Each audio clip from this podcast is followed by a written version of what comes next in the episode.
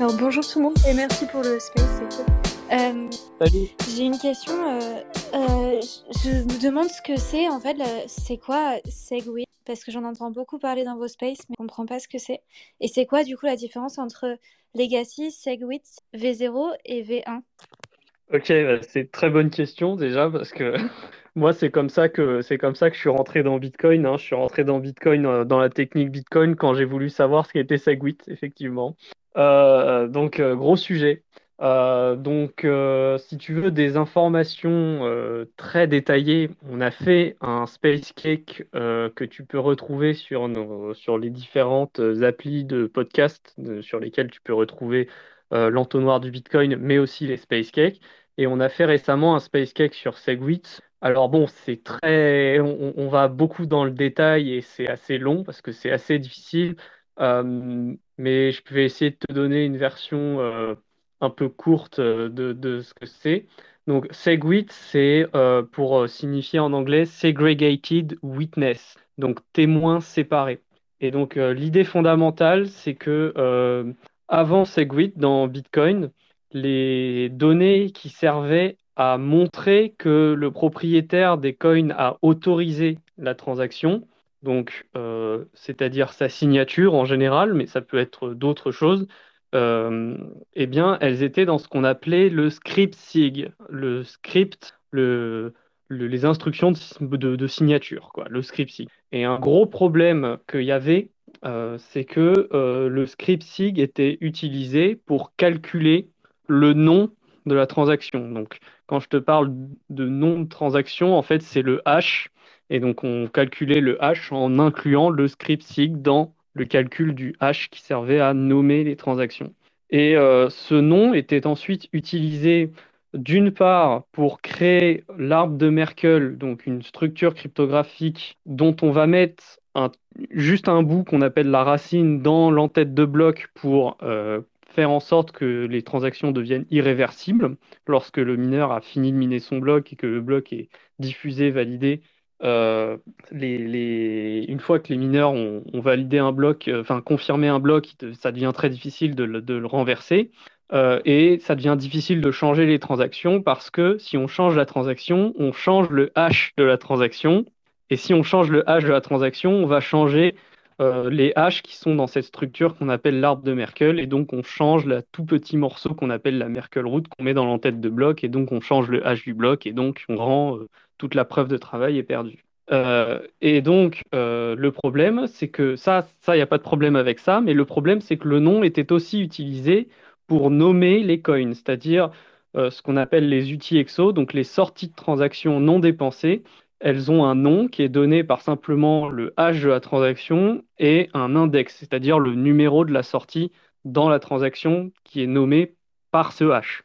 Et euh, le problème, c'est que du coup, le script SIG pouvait très facilement être modifié, c'est-à-dire qu'il y a plein de méthodes, il y a plein de façons de faire où on prend une signature et on peut la transformer en une autre signature, mais qui est aussi validée. Et ça, on n'a pas besoin de posséder la clé privée pour le faire. Et donc, euh, du coup, on a vu des, personnes faire ça, notamment lors du, hack de, de Mt. Des personnes prenaient les transactions et modifiaient leur nom en changeant les signatures à l'intérieur, alors qu'ils n'avaient pas la clé privée. Et ça, c'est ce qu'on appelle la malléabilité des transactions. Donc, c'est le fait qu'on puisse changer le nom d'une transaction en en modifiant le contenu euh, mais en plus, là, c'est de la malléabilité externe, c'est-à-dire sans être forcément la personne qui a fait la transaction. Et ça posait un énorme problème pour faire Lightning. Donc, euh, donc euh, on ne pouvait pas faire de Lightning globalement si on avait ce problème de malléabilité des transactions. Et donc, euh, Segwit, c'est une soft fork, donc une modification de Bitcoin de manière restrictive, qui a permis de faire en sorte que maintenant, on n'ait plus besoin de mettre les signatures et ce qu'on appelle toutes ces données qu'on appelle les données témoins on n'a plus besoin de les mettre dans le script SIG. Donc, quand tu utilises Segwit aujourd'hui, les transactions euh, de dépenses d'adresse Segwit pour un ancien nœud, il n'y a rien qui permet de l'autoriser. C'est-à-dire le script SIG est vide. Euh, et pourtant, la transaction est valide quand même. Mais les données qui servent à vérifier que la transaction a été autorisée sont mises dans ce qu'on appelle le témoin séparé. C'est pour ça que le nom Segwit, Segregated Witness pour témoin séparé. Et le témoin séparé, c'est en gros un champ de données supplémentaire qui n'est pas utilisé lorsqu'on calcule le nom de la transaction. Et ce champ de données supplémentaire, euh, il est bien dans le bloc Bitcoin quand, à la fin, parce qu'en fait, ce champ de données supplémentaire, il est quand même pris en compte dans le calcul d'une autre structure, d'un autre arbre de Merkle, qui va se retrouver non pas dans euh, la Merkle root de l'entête de bloc, mais dans ce qu'on a la Coinbase, donc la transaction des mineurs, euh, qui sont obligés de l'ajouter par le consensus. Et ces données supplémentaires ne sont pas vues par les anciens nœuds. Et donc, euh, ces données supplémentaires, euh, elles ne rentrent pas non plus en ligne de compte dans le nom de la transaction. Et donc, on peut modifier ces données sans changer le nom de la transaction. Donc, ça permettait de rendre, ça permettait de résoudre le problème de changer le nom d'une transaction comme ça, avec ces méthodes un peu bizarres sur les signatures. Et, euh, et en plus de ça, et c'est le sujet du jour en ce moment sur Ordinal, ces données étant externes, elles ne sont pas contraintes par la taille de bloc qu'imposent les anciens nœuds Bitcoin. Donc euh, les anciens nœuds Bitcoin, comme ils ne voient pas ces données-là, ils considèrent que le script SIG est vide et donc que la transaction est toute petite quelque part. Sauf qu'en fait, il y a des données en plus. Et donc, on a mis une nouvelle limite avec euh, les, nouveaux nœuds, les nœuds après la soft fork Segwit, qui permettent de faire en sorte qu'il euh, y ait quand même une limite sur la quantité de données qu'on peut mettre dans ce témoin séparé.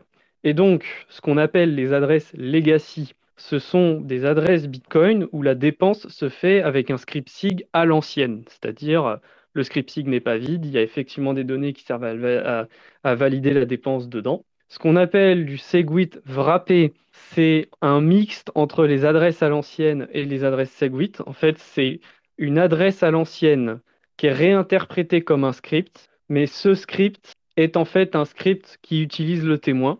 Donc euh, il y a quand même des choses dans le script SIG, mais il y a quand même des choses dans le témoin aussi et qui ne sont pas mises dans le script SIG. Donc ça permet encore une fois de réduire les frais. Et enfin, il y a ce qu'on appelle le Segwit natif, où là, où il n'y a vraiment plus rien dans le script SIG et effectivement, on n'utilise que le témoin. Et une autre chose qui a permis Segwit, c'est le versionning de script. En fait, quand tu utilises un script Segwit, tu dois préciser quelle version de script tu utilises avant d'invoquer Segwit quelque part quand tu veux faire la validation. Et donc, en 2017, on a fait la première soft fork Segwit qui utilisait la version 0.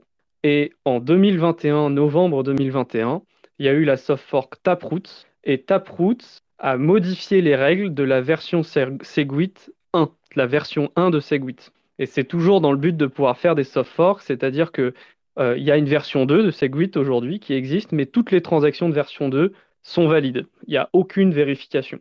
Et en fait, dans le futur, si on veut euh, rajouter des, nouveaux scripts, on pourra dire, bien maintenant, les versions 2, pour qu'elles soient valides, il faut qu'elles respectent telle règle. Et en fait, c'est ce qu'on a fait sur Taproot en 2021. On a dit, bah maintenant, si on veut dépenser une les, les, coins d'une adresse Segwit version 1, il faut qu'elle respecte telle règle. Et donc, notamment, il y a les signatures de Schnorr, donc on a pu modifier les algorithmes de signature, par exemple, euh, et également tout, tout un système de script un petit peu différent. Et le sujet de, en ce moment, pourquoi on en parle beaucoup? Parce que euh, il faut utiliser le témoin. Et dans le cas de Segwit version 1, le témoin peut être aussi grand qu'on veut. Tant que le bloc à la fin est, limité euh, à, à, peu près 4 mégas de, de données, on peut faire un script Segwit aussi grand qu'on veut en version 1. Et ce n'était pas le cas en version 0. Et donc, c'est ça qui a fait en grande partie qu'aujourd'hui, on se retrouve à avoir beaucoup de données dans le, ce qu'on appelle le witness, donc le témoin, dans le cas de Taproot de Segwit version 1.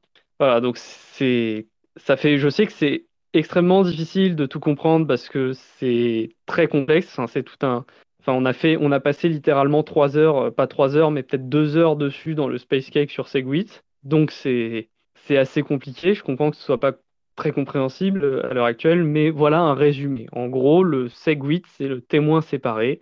C'est une structure de données supplémentaire qui n'est pas reconnue par les anciens nœuds. Et donc, euh, du coup, on peut moduler la quantité qu'on veut mettre de, tel, de ce type de données dans le bloc et qu'on a décidé de pouvoir en mettre quatre fois plus que un bloc normal. C'est ce qui fait que les frais sont quatre fois inférieurs dans, pour ces données-là. C'est ce qui fait que les blocs peuvent effectivement atteindre 4 mégabits avec ce type de données-là. Ah, j'ai fini, je sais pas, j'espère que ça a été compris. Euh. C'était très précis et très bien vulgarisé. Bravo Panta. et du coup, ouais, c'est clair, c'est pas facile. si ta question est là, c'est que tu es en train de créer un wallet là et que tu as ton logiciel qui te dit il faut que je choisisse Legacy, Segwit V0, Segwit V1, Nested Segwit. Grosso modo, avant d'entamer le Space Cake, évidemment, sur Segwit où tu en apprendras plus, il vaudrait mieux, toi, en tant qu'utilisateur, que tu choisisses Segwit V0 ou Segwit V1, c'est-à-dire Taproot, parce que tu économiseras un petit peu de frais euh, sur tes transactions. Euh, et puis, il y a quelques autres petits avantages également. Euh, mais grosso modo, c'est ça. Voilà. Si tu dois choisir actuellement sur ton logiciel. Ok, ça marche. Non, c'était pas. C'était juste que je vous avais. En fait, je crois que j'étais là au Space Cake précédent, mais c'est vraiment un space cake où j'ai pas pipé, pas pipé mot en fait, je comprenais pas.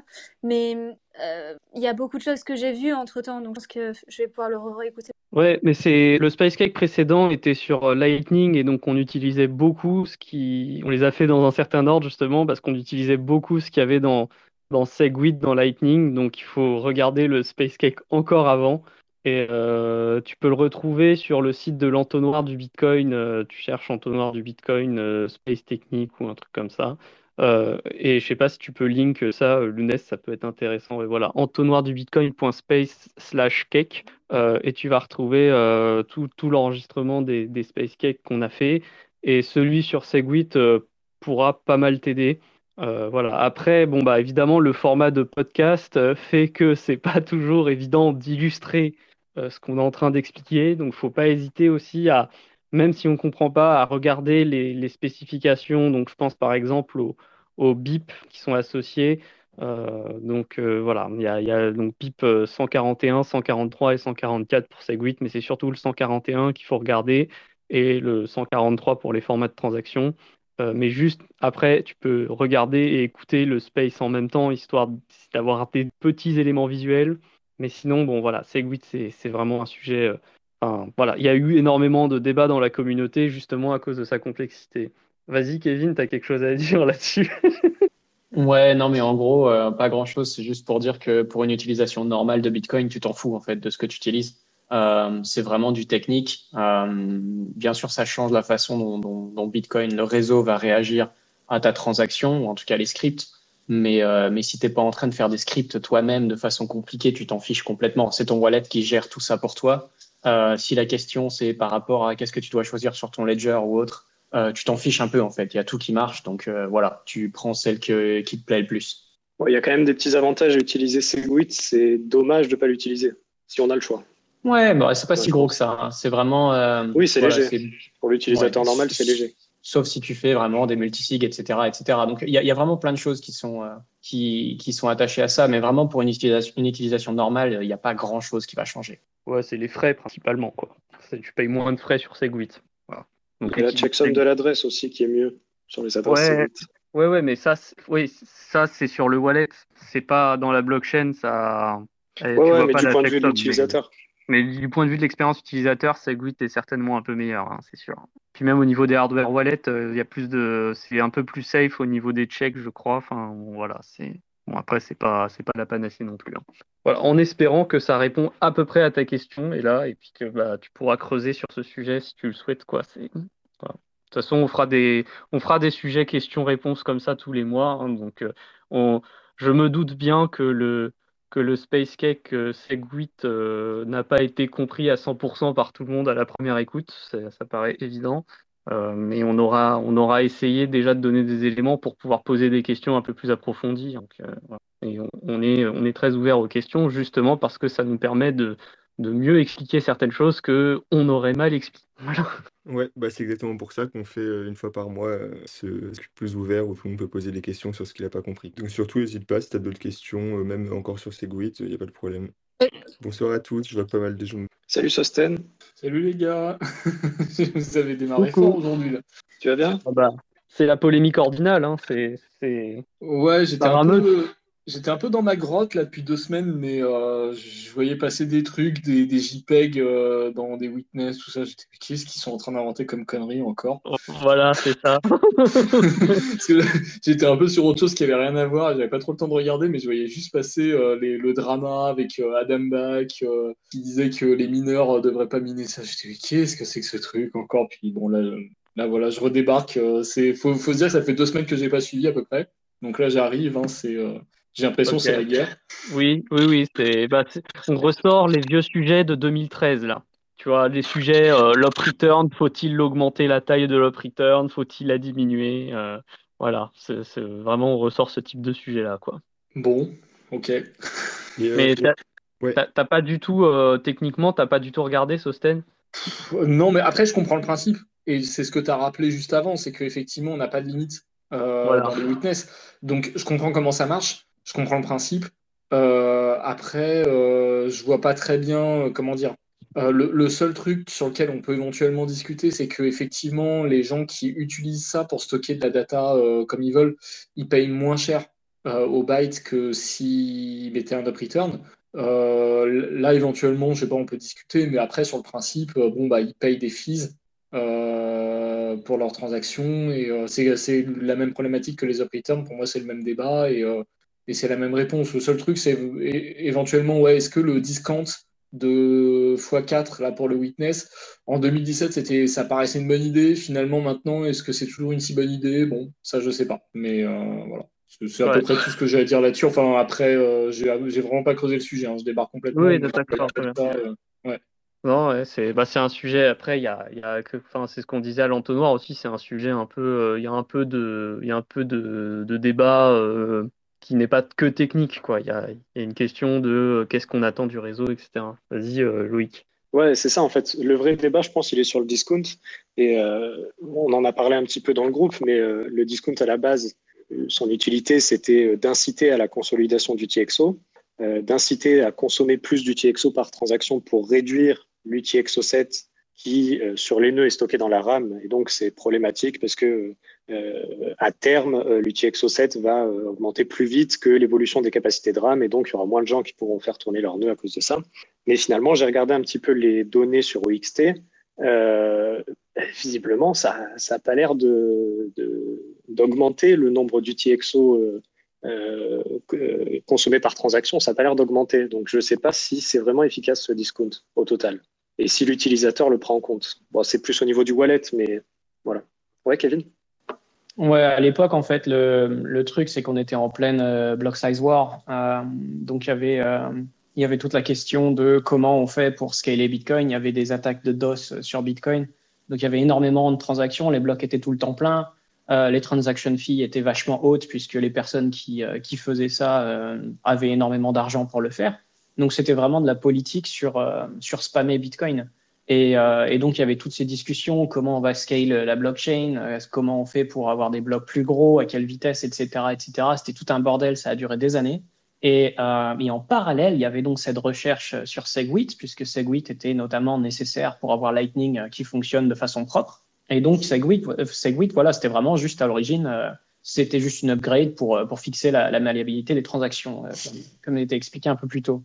Et il s'avère que, un petit peu par hasard, avec Segwit, eh ben, on n'était plus obligé de garder la même taille de bloc, tout simplement parce que les, data, enfin les données de witness sont séparées dans le calcul.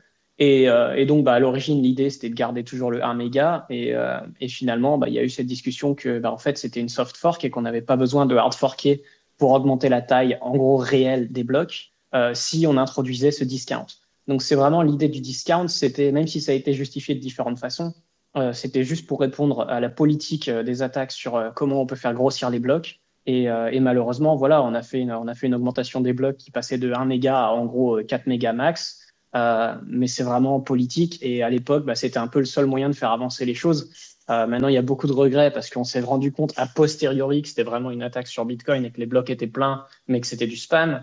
Euh, et que depuis, les blocs sont plus pleins. Donc, en fait, il n'y avait pas du tout d'urgence à augmenter la taille des blocs. Donc, voilà, il y, a eu, il y a eu beaucoup de politique, il y a eu quelques choix qui ont été faits à la va-vite, euh, mais je pense pas qu'on va revenir en arrière. Donc, voilà, c'était juste pour clarifier le, pourquoi du discount euh, sur le witness. Euh, c'était pas vraiment une question technique, c'était juste euh, on pouvait augmenter la taille des blocs euh, si on faisait ça en fait. Donc ça a été fait, mais c'était un peu arbitraire. Ouais, je pense. Enfin, je suis d'accord avec évidemment ce que tu dis. Il y avait quand même l'idée d'augmenter la taille des blocs.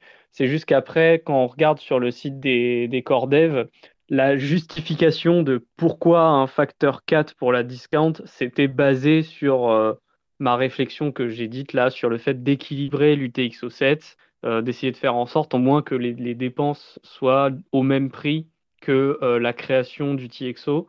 Il y a un passage, c'est vraiment pas clair hein, dans, dans, le, dans la manière d'expliquer, mais c'est ce qu'ils essaient de dire. Ils prennent l'exemple de trois inputs et de deux outputs, une transaction à trois inputs et deux outputs. Et ils disent, voilà, avec le facteur 4, si on regarde le prix euh, de frais en fonction euh, du nombre euh, du TXO et d'input et de, de frais à faire, on retrouve que on, a un minimum à peu près sur le facteur 4. donc voilà, on met 4. Et, et voilà, et du coup, ça fait une augmentation à 4 mégas. Et oui, après, bon, bah, euh, même ça, ça n'a pas suffi, puisque certains voulaient qu'on redouble encore la taille des blocs et tout ça. Et, effectivement, mais moi, ce qui me fait, euh, ce qui me fait toujours rire, c'est que c'est euh, Luc, Luc Dagier qui avait trouvé le, trick de mettre l'arbre de Merkel des witness dans la Coinbase pour faire en sorte que ce soit commit quelque part et qu'il n'y ait pas de vecteur d'attaque par déni de service sur le witness. Euh, et, ce qui est marrant, c'est que lui-même, du coup, disait que suite à Swagwit, il fallait réduire la taille des blocs pour euh, justement éviter que euh, la, croissance de la blockchain en termes de stockage devienne supérieure à la croissance des moyens de stockage actuels. voilà, donc c'est ça. Ça me fait toujours un peu rire parce que parce que c'est lui qui a trouvé la, solution pour faire la soft fork et augmenter virtuellement un petit peu augmenter la taille des blocs. Puis que de l'autre côté, c'est lui qui a toujours voulu des blocs les plus petits possibles.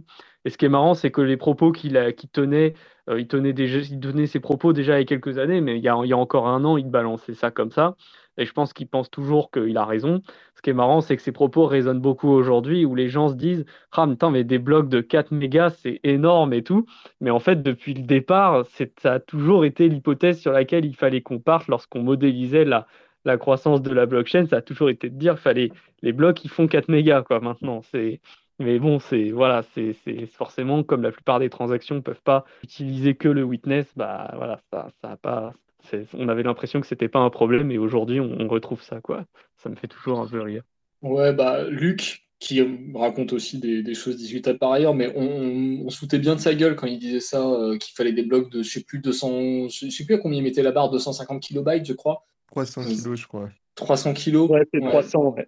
Ouais, bah ça, ça, nous est bien, enfin moi ça me faisait bien rire en tout cas, mais c'est moins drôle aujourd'hui comme, comme tu dis. Bah, oui, oui, parce que en fait, ce qui est pas facile, c'est les arguments qu'il utilise. Pour comprendre les arguments de Luc, fallait quand même voir au-delà de son attitude générale qui est un petit peu euh, euh, difficile, voilà. Euh, mais au-delà de ça, ses arguments étaient très intéressants. En fait, son argument, c'est de dire que ok, la croissance de la blockchain, elle est bien linéaire du fait qu'on a mis une un, cap sur la taille des blocs, euh, mais que justement, en fait, en, faisant des blocs de 4 mégas euh, pleins, vraiment à 4 mégas, ce que tu obtiens, c'est qu'en fait, la, croissance de la blockchain, elle va être de quelque chose de l'ordre de, je sais pas, je, je, dis une connerie peut-être, mais elle va peut-être être de l'ordre de 20% par an, en tout cas les premières années. Euh, parce qu'après, comme c'est une croissance linéaire, le pourcentage d'augmentation chaque année diminue, tu vois. mais le stockage, lui, les moyens de stockage, effectivement, à prix constant, le, le stockage possible augmente. C'est-à-dire, euh, je sais pas, un, un, HDD aujourd'hui, il peut faire 8 Tera. Voilà, bon, c'est un HDD, c'est de la merde. Un SSD aujourd'hui, j'en vois plein dans les magasins qui font 2 Tera et le prix, il a globalement euh, baissé de euh, quelque chose de l'ordre de 20%. Donc, les, et quand je te dis 20% par rapport à genre il y a 3-4 ans, tu vois. Donc, le, le, stockage et moyens de stockage à prix constant, il augmente aussi. Et il augmente exponentiellement. Et en fait, l'argument de Luc, c'était de dire, OK, à un moment, le stockage va finir par augmenter plus vite que la taille de la blockchain n'augmente en pourcentage. Mais pour l'instant, ce n'est pas le cas. Pour l'instant, la blockchain en pourcentage chaque année, si on suppose qu'on a des blocs de 4 mégas remplis, eh bien, il augmente plus vite que le stockage ne croît euh, chaque année en pourcentage. Et donc, on risque d'avoir un problème dans genre 5 euh, à 10 ans. Et le niveau du timing est pas dégueulasse parce que. Il disait ça il y a 5 ans. Et voilà, il disait ça il y a genre 3-4 ans, quoi. Genre, voilà. Donc, euh, c'est pas con ce qu'il dit. Après, euh, voilà, c'est juste que sur Twitter, quand il en parlait ou quand il en parlait avec les gens, il était très mauvais dans sa communication, mais il fallait essayer de voir au-delà du personnage pour comprendre le problème, quoi. Moi, je me rappelais, il avait fait une conf où il en parlait il avait fait une conf, je sais plus qu'est-ce que c'était le, nom de la conf, mais il, avait fait une conf où il avait fait une présentation pour expliquer ça. Et même quand tu lui donnes du temps de présentation à l'oral, c'est terrible, quoi. Il sait pas expliquer, c'est vraiment horrible, quoi. Mais euh, c'était ce qu'il disait. Quand, quand j'écoutais vraiment dans le détail, en réécoutant plusieurs fois ce qu'il dit, on allait me dire, attends, qu'est-ce qu'il veut dire par là? Bah, C'est ce que j'avais compris, et je m'étais, fait une raison en me disant, putain, ça se trouve, il a raison, quoi. et puis après, tu regardes, après, tu regardes la taille de la blockchain avant Segwit et après Segwit, et tu vois quand même que bah, y a quand même une différence sur le stockage, tu vois. Que effectivement, la blockchain, elle croît de plus en plus vite en taille et que voilà quoi. Et donc c'est c'est ça, ça, me faisait toujours un peu marrer quoi. Mais effectivement aujourd'hui c'est moins drôle comme tu dis. Ouais, c'est parce que des, des blocs à 4 mégas, euh, je sais pas combien ils sont euh, Bitcoin Cash. Bon, euh, Bitcoin SV c'est quoi? C'est des blocs de 1 giga j'imagine ou quelque chose comme ça. Donc oh, oui c'est déconnant sa mère. C'est déconnant sa mère. ça Je vais regarder si tu veux là. Il y a peut-être un j'avais un site pour voir ça vite fait là, coin.danse ou un truc comme ça, mais c'est déconnant sa mère. De toute façon, eux, maintenant, ils mettent des, bilans météorologiques euh, euh, dedans, donc qu'est-ce que tu veux que je te dise, quoi? Euh, ouais, non, mais c'était juste pour, juste pour troller. On a parlé de Bitcoin SV. La, blockchain Bitcoin SV, elle fait 10 Tera quasiment. Donc voilà. C'est fascinant. 10 Tera de garbage en plus, tu vois. C'est 10 Tera de merde. C'est 10 bons Tera de merde. En, plus, il n'y a rien. C'est vraiment 10 Tera de, de random. Quoi. Et les blocs, là, ils font oh, tranquille. Il y en a un, là, il est sorti, il fait 82 mégas. Genre, il y a, un bloc d'une heure, il y a une heure, il fait 82 mégas. Voilà, c'est cool. C'est Bitcoin SV, quoi. Bah, en même temps, encore une fois, on rigole, on rigole, mais là, nos blocs, ils font 4 mégas. Hein. Bah ouais, c'est pas négligeable. Hein. Bah, c'est que nous, on a de l'usage. Hein. Il y a des gens qui, utilisent Bitcoin, contrairement à Bitcoin SV. Ah, maintenant, ouais, on a découvert qu'il y a même des gens qui, qui mettent des JPEG. Euh, sur Bitcoin, au lieu de les mettre sur Bitcoin SV, qui est quand même fait. Hier, un bloc de 500 mégas, hier, sur Bitcoin SV. Les malades. Les putains de malades.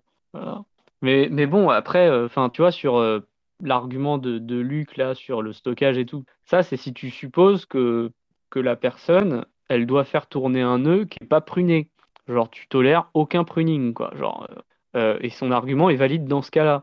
Mais si maintenant tu te dis, bon, euh, la personne, elle peut pruner son nœud, bon, bah là, effectivement, il n'y a pas de problème parce que tu peux pas avoir, euh, tu, tu, retiens pas toute la blockchain, tu, tu prunes, donc euh, tu, tu capes le stockage nécessaire, donc il n'y a plus de problème. Le problème devient uniquement l'UTXO7 parce que l'UTXO7, lui, n'est pas prunable en revanche. Sauf si après on commence à avoir des trucs comme Drija avec Utrixo, etc.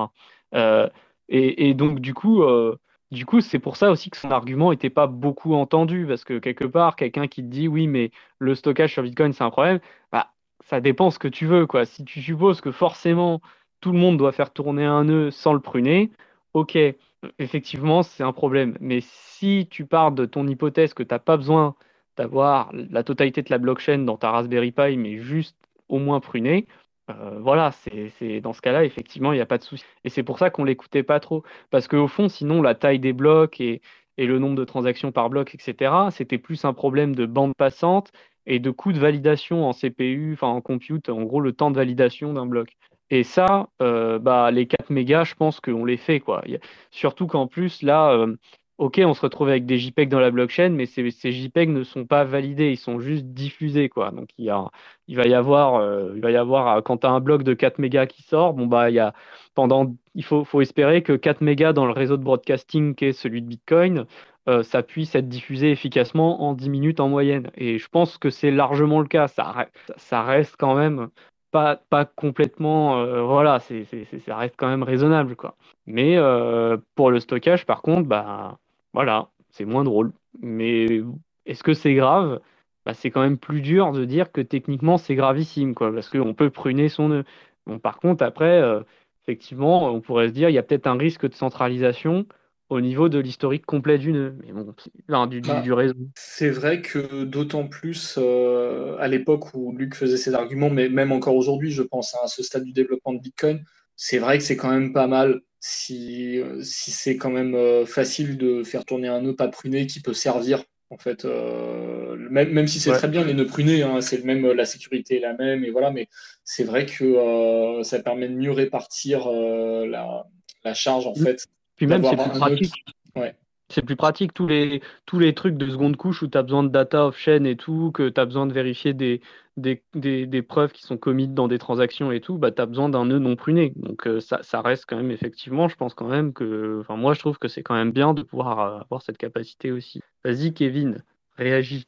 Ouais, j'ai juste euh, en conversation, là, j'ai rajouté un tweet de Luc qui m'a envoyé hier, puisque pareil, hein, j'arrête pas de me foutre de sa gueule. Euh, donc euh, il dit clairement non mais tout le monde s'en fout euh, du stockage de Bitcoin, en tout cas tous les gens qui supportent son truc de 300 kilos par bloc. Donc en termes d'argument qu'il est pas foutu de faire lui-même, tu vois, je lui, je lui tends des perches, mais non il en veut pas, donc il est il est un peu perdu Luc. voilà, ça c'est mon point. Non mais je pense qu'on est d'accord, t'inquiète pas. Mais euh, ouais, ok. Donc euh, oui, oui, je, je, je, vois. Ok. Bon bah effectivement, si même lui est d'accord sur le fait que c'est pas le problème du stockage, euh, voilà. Mais bon, je. Qu'est-ce que tu veux que je te dise? De toute façon, Luc, c'est lui qui a fait une version de Bitcoin Core où si tu mines avec, les blocs ils font 300 kilooctets maximum. voilà, c'est toujours assez original chez lui. Voilà. Et il va te vendre ça comme une feature, hein, c'est génial. Mais du coup, ouais, je comprends pas je comprends pas très bien où il veut en venir non plus, quoi. Techniquement, en fait, lui, son truc, c'est vraiment le IBD. Donc, euh, quand tu installes un, Bitcoin la première fois. Donc, euh, il y, a, y, a, encore des gens, enfin, y a la plupart des gens, mais la façon dont on est censé utiliser Bitcoin, on est censé avoir un full node. Donc, on est censé avoir son nœud. Et pour ça, il bah, faut vérifier la blockchain. Et euh, forcément, cette, cette, première installation, cette connexion initiale à Bitcoin, quand vous êtes en train d'installer votre nœud, ça prend du temps. Et, euh, et en effet, ben oui, euh, les connexions Internet, etc., etc., les CPU, etc. Bon, il y a des trucs, il y a des trucs qui avancent peut-être moins vite que la taille de la blockchain. Et encore, je suis même pas sûr, franchement, parce que ça avance très vite les infrastructures. Et dans la tête de dans la tête de Luc, on est toujours à 300K, euh, c'est le maximum. Ça a toujours été comme ça selon lui. Ça changera jamais. Ça fait 5 ans qu'il dit ça, mais c'est pas grave, c'est toujours 300K. Euh, mais je pense en fait que ces calculs, ils doivent juste s'appliquer à lui. Euh, donc lui, il est aux US.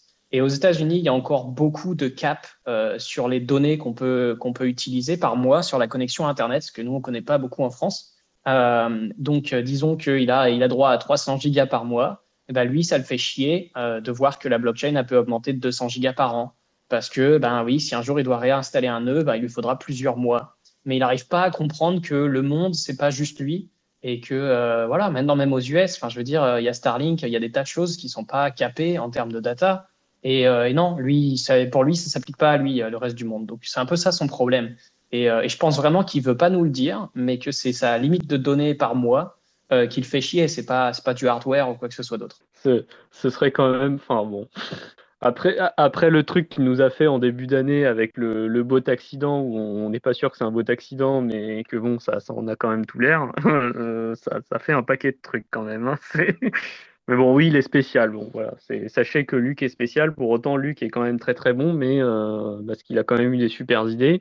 Mais ouais, sa communication, c'est vraiment terrible, quoi. Vraiment terrible. Bon, euh, du coup, Abdel, qu'est-ce que tu as comme question? Salut. Euh, salut. Euh, c'est plutôt une remarque. Donc, bah, déjà, le drama, etc., je trouve que ça fait beaucoup de bruit pour pas grand-chose. Moi, le truc de Luc, Adam Bach, etc., sur le côté juger ce qu'est une transaction legit ou pas, enfin, tant que les transactions respectent les règles du consensus, je comprends pas que on puisse qualifier ça de spam, même si, enfin, ces usages-là, je sais que évidemment c'est la priorité pour Bitcoin, mais enfin tout ce qui est permis par le consensus, j'ai du mal à concevoir qu'on puisse appeler à, à, considérer ça comme du spam et éventuellement. Donc ça, c'était le premier point.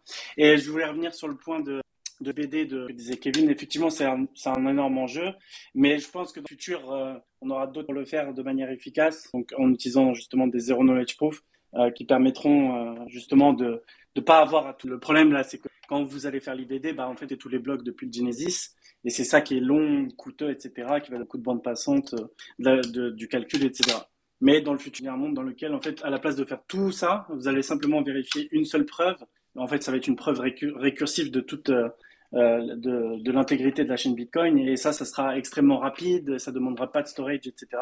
Donc euh, ça, ça permettra de considérablement, simplifier et baisser les requirements pour avoir. Voilà, c'était juste ça que je voulais dire.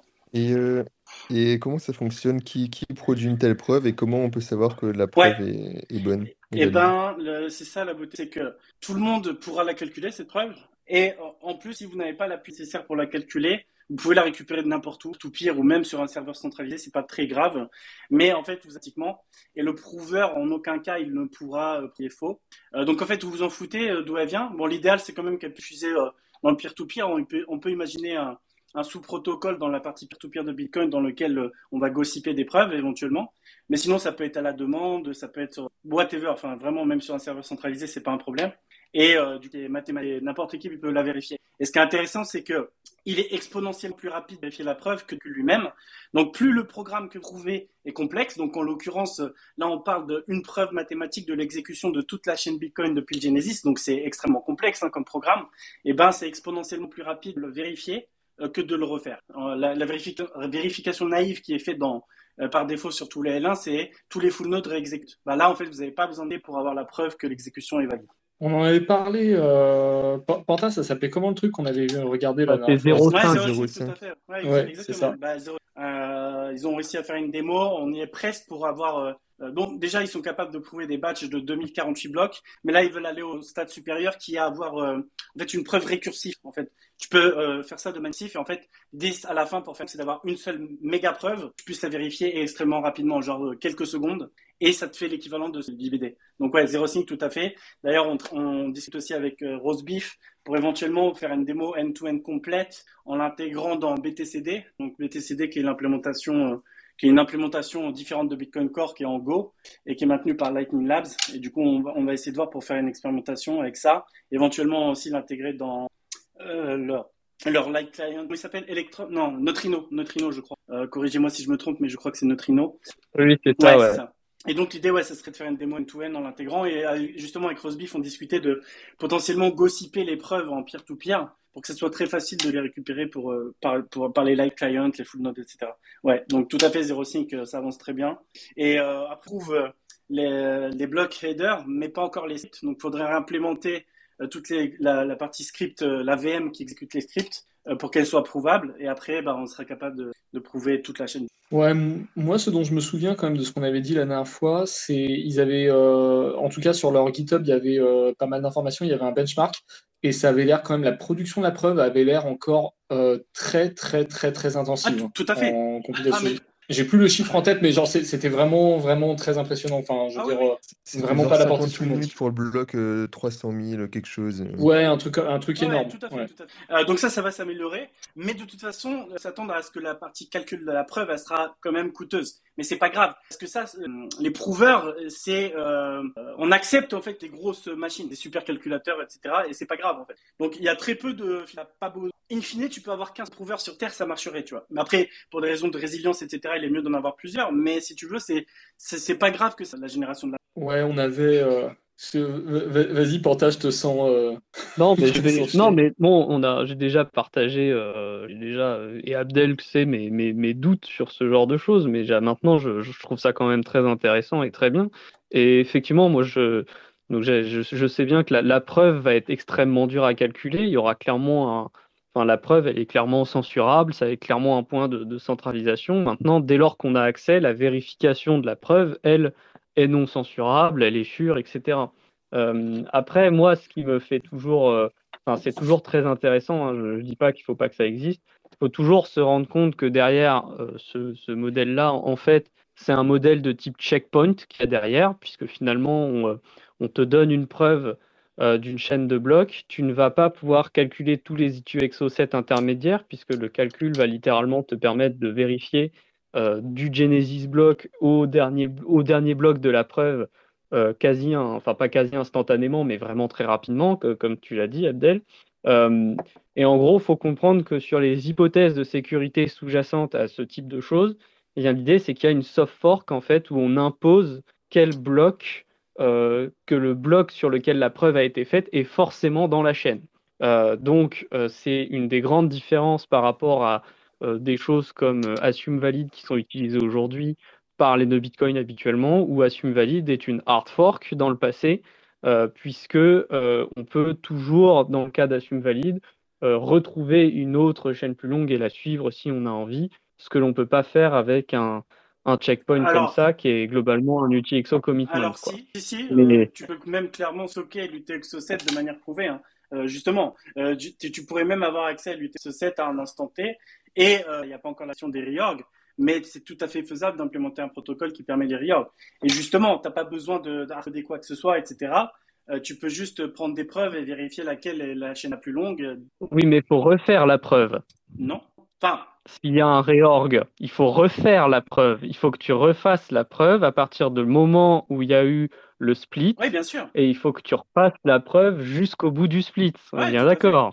Donc là-dessus, il y a un point de centralisation, hmm. puisque la preuve, elle est coûteuse à faire. Alors, oui et non. La preuve de toute la chaîne cible, elle est coûteuse à faire.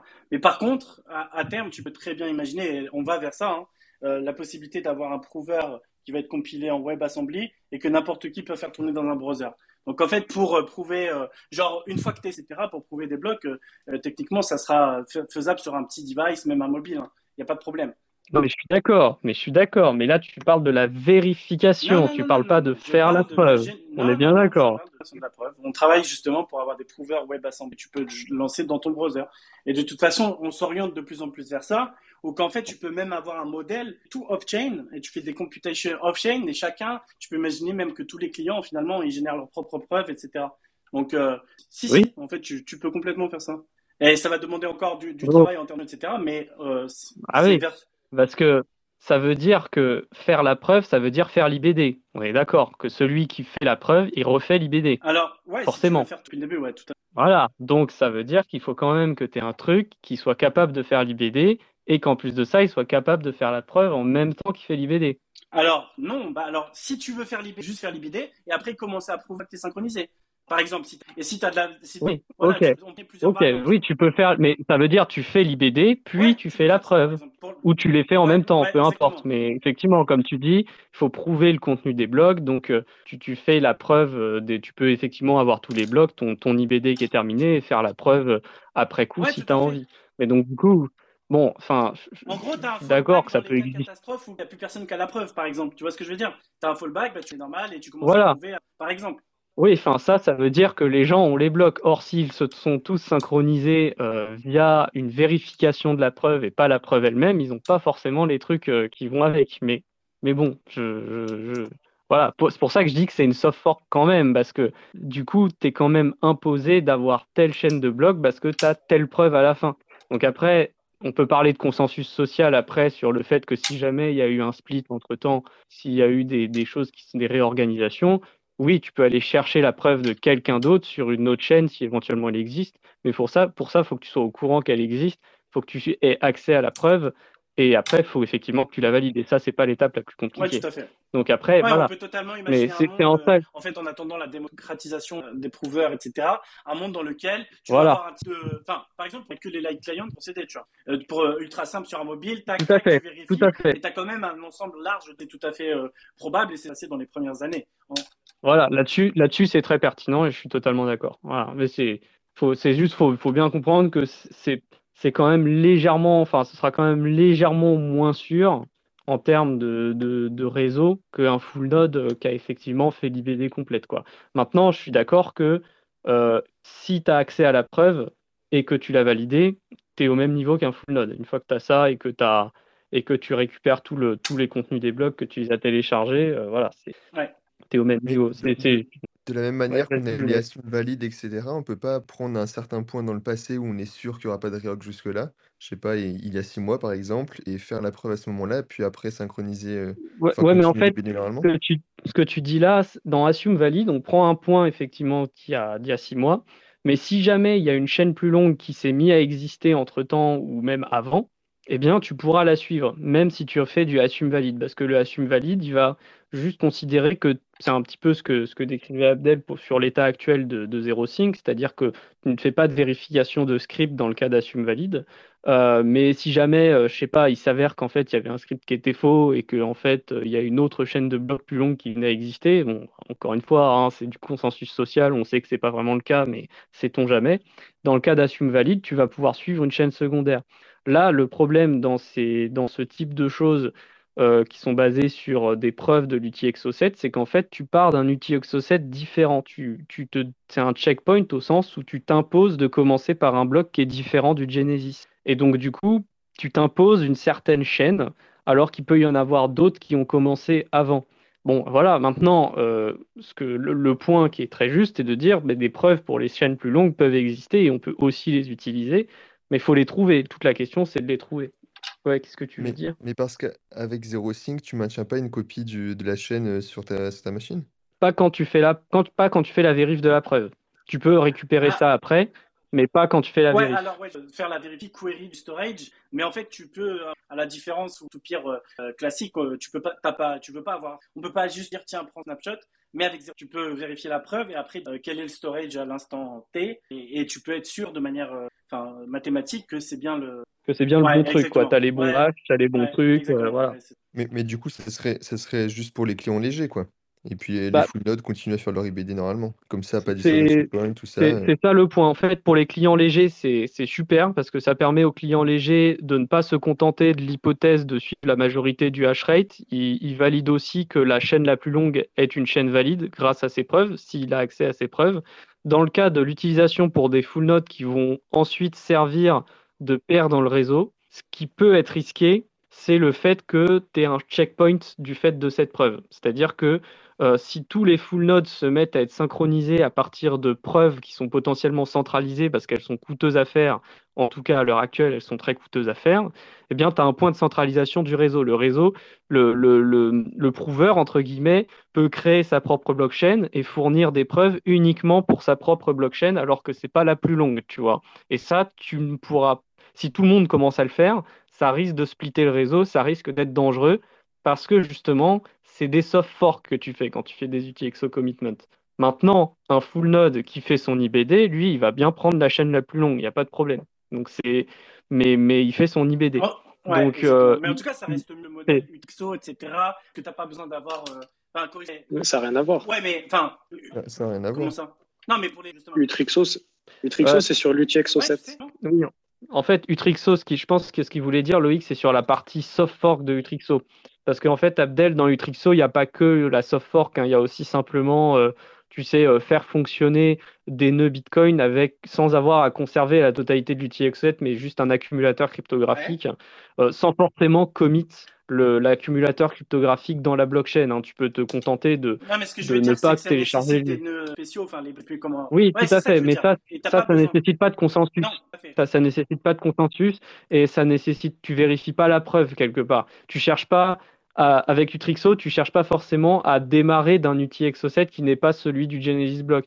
En fait, dans Utrixo, tu fais une synchronisation normale. C'est juste que quand tu fais ta synchronisation, tu, ne gardes pas l'outil Exo7 total, tu ne gardes juste que l'accumulateur et tu fais l'IBD avec l'accumulateur cryptographique. Tu hmm. vois et c'est qu'après, il y a une partie soft fork où là, effectivement, tu viens commit en plus dans le bloc, dans le bloc les, euh, les, accumulateurs, cryptographiques successifs.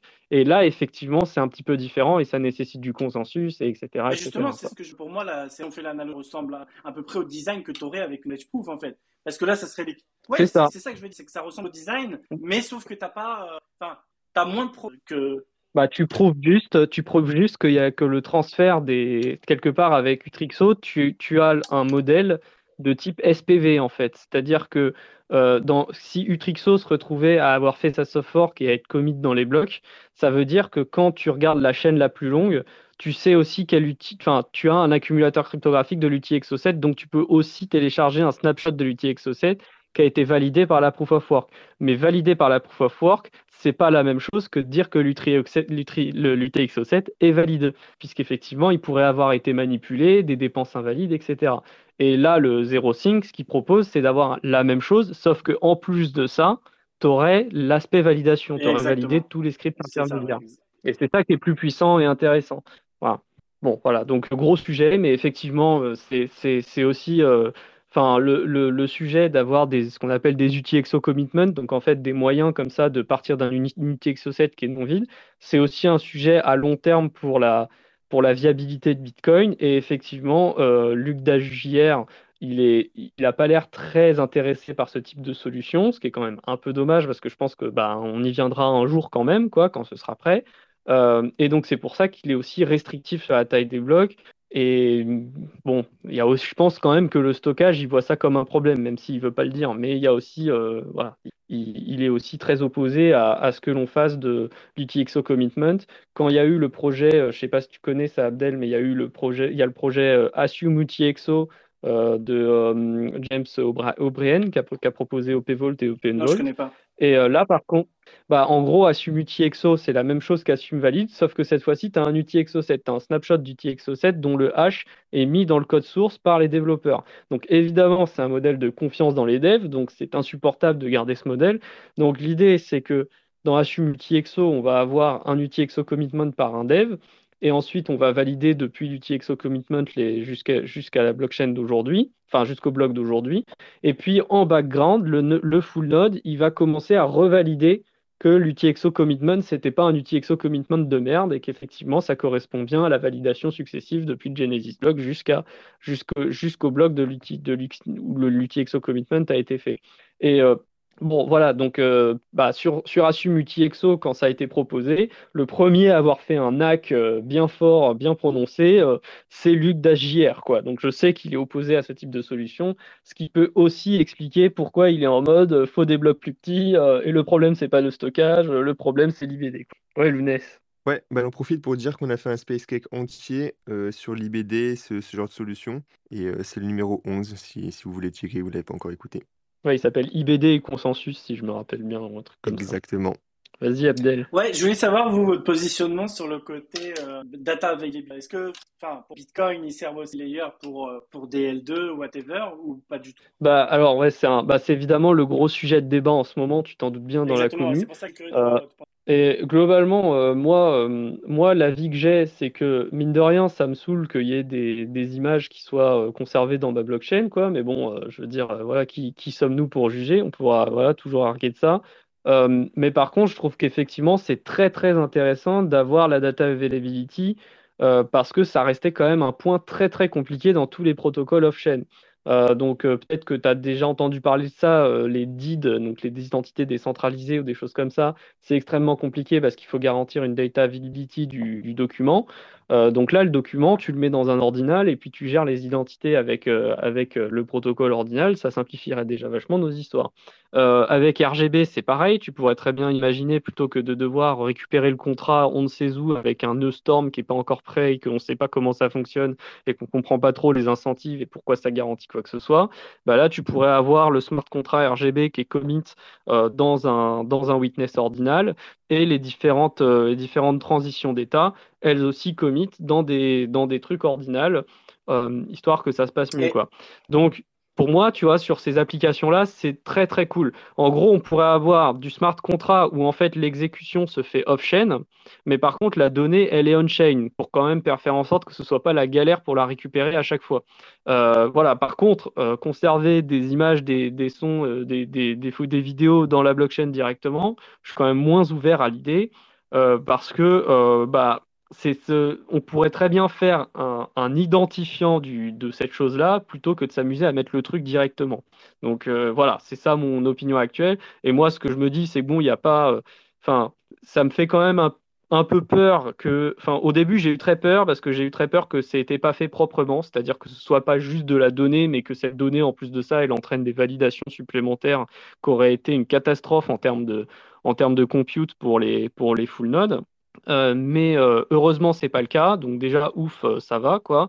Moi, ce que je me demande juste, c'est au niveau du coût en calcul pour le parsing, pour le, formatage du witness lorsque tu as un witness aussi gros. J'espère qu'il est vraiment négligeable. Voilà, n'ai pas encore de réponse à cette question. Je pense que c'est le cas, mais bon, voilà, on verra si un jour ça pose problème. Mais on a, déjà vu avec Lounès là des, machins qui ont été mis dans la blockchain qui font 380 380 kilooctets, donc je pense que ça passera, tu vois, en termes de formatage. Donc en termes de compute, ça m'a l'air de passer.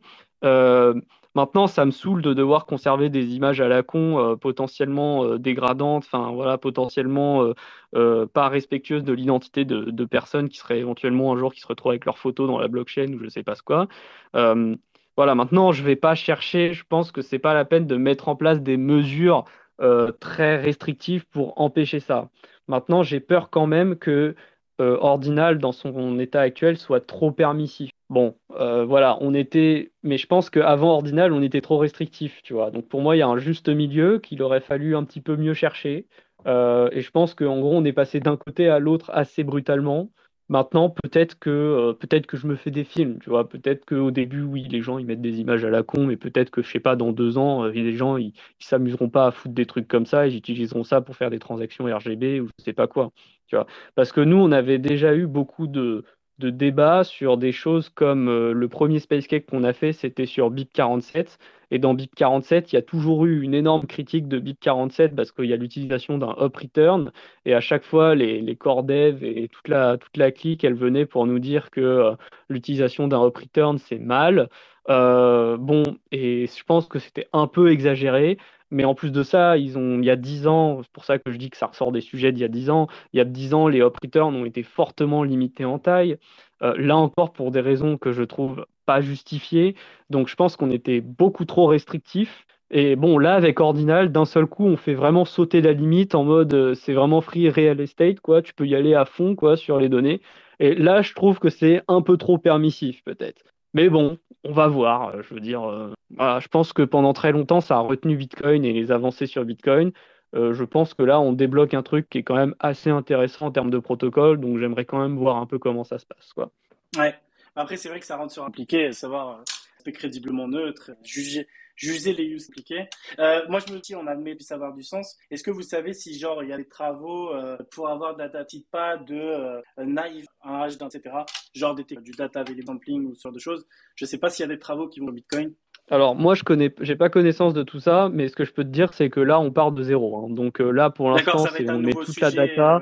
voilà, mais je pense que là on est en train d'ouvrir un sujet, tu vois, parce que effectivement euh, actuellement là les gens ils foutent des images, ils pourraient mettre à la place des URL vers les images, ils pourraient mettre à la place euh, des manières de modifier l'image progressive ou je sais pas quoi. Enfin on peut imaginer plein de systèmes.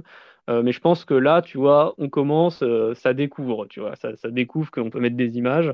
Euh, peut-être qu'à un moment, les gens vont se dire, bah, plutôt que de mettre l'image, je vais mettre des features qui permettent de générer l'image. Le, gars qui a fait Ordinals, au départ, son idée, c'était plutôt de mettre des modèles génératifs, tu vois, type IA. tu, mets un truc qui permet de faire générer par une IA une certaine image et voilà, c'est ça ton NFT, tu vois. Genre typiquement ce genre de délire, quoi. Euh, et je pense que ça, ça a beaucoup de sens, tu vois. Ça a beaucoup plus de sens de, de juste mettre euh, ce qui suffit à générer la donnée plutôt que la donnée elle-même, parce que la donnée elle-même, putain, c'est lourd, quoi. Enfin, je veux dire, voilà, c'est prendre beaucoup de place pour pas grand-chose. Donc voilà, je pense qu'on ouvre la boîte de Pandore, là. Euh, il y en a qui sont en train de, pleurer parce qu'ils voient les monstres euh, sortir de la boîte de Pandore. Euh, cependant, il y a quand même l'espoir, hein, j'ai envie de dire, dedans. Donc, donc on va quand même essayer d'en faire quelque chose, quoi. Vas-y, Loïc. Ouais, je pense qu'ils peuvent pleurer tant qu'ils veulent. C'est pas une question philosophique, c'est une question de frais. tu peux, dans tous les cas, s'il y a des gars qui veulent envoyer de l'information, on ne pourra pas les empêcher d'envoyer de l'information, quelle qu'elle soit. Euh, s'ils peuvent plus la mettre dans le witness, ils la mettront dans des op return. Euh, s'ils peuvent plus la mettre dans des op return, ils la mettront dans des adresses. Et s'ils peuvent plus la mettre, si on bloque euh, certains types de données, eh ben, ils la chiffreront. On ne peut pas empêcher l'information de circuler, que ce soit des images ou pas des images. Il n'y a pas de jugement moral à avoir là-dessus. la question, c'est plutôt, est-ce qu'il n'y a pas une, un dysfonctionnement du marché de frais au niveau de ce discount du divisé par 4, là, du facteur 4 Est-ce que ça ne crée pas un, une, justement une, incitation euh, à, balancer des fichiers gros comme ça.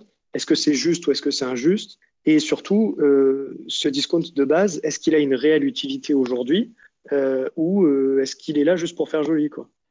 Justement, on me demande, hein, c'est pas un axe ne serait pas parce que là le problème c'est qu'on a qui englobe du coup. Et, peut-être qu'en fait il faut un modèle fonctionnel qui va différemment la storage et la partie compute et avec un par exemple qui peut être beaucoup plus agressif sur la partie storage et qui va pas impacter les gens qui vont faire des donc un modèle multidimensionnel dans lequel on sépare clairement la partie storage et la partie compute avec un modèle qui exponentiellement plus rapidement sur la partie un truc multidimensionnel. Je sais pas ce que tu veux dire, tu vas faire, tu veux dire quelque chose, Tostem Ouais, par, bah, par rapport à cette idée d'avoir justement une, euh, un truc un peu multidimensionnel sur euh, le calcul des fees, j'ai peut-être c'est une bêtise, hein, mais j'ai souvenir qu'il y a quelque chose qui est prévu dans ta euh, pour ça, dans l'annexe, je crois, où euh, j'ai vaguement souvenir d'avoir lu qu'aujourd'hui c'est pas du tout utilisé, hein, mais j'ai vaguement souvenir d'avoir lu qu'il y avait quelque chose qui était prévu pour les cas justement plus tard où on aurait des des scripts Taproot qui seraient plus intenses en termes de, de calcul et qui permettraient d'ajuster en fait les fils de la transaction, pas uniquement de, de pas uniquement compter les bytes quoi. Mais je, honnêtement, là, comme ça, je me souviens pas euh, comment ça fonctionne exactement, mais j'ai souvenir qu'il y avait quelque chose qui, déjà, qui était euh, en réflexion au moins euh, là-dessus. Je sais pas si quelqu'un se souvient mieux que, que, moi de. Alors, moi, j'ai pas souvenir. Moi, j'ai pas souvenir de ça. Après, par contre, sur ce sujet-là, il y avait un aspect qui était vendu dans Segwit, c'est que le fait qu'on ait un système de weights où on a des V-bytes, qui sont une sorte de manière unifiée de compter euh, et la discount pour le. Enfin, que en gros le witness soit considéré comme de la data mais à discount. Voilà. Euh, c'était une manière de faire en sorte que pour les mineurs, ça reste simple de choisir une transaction.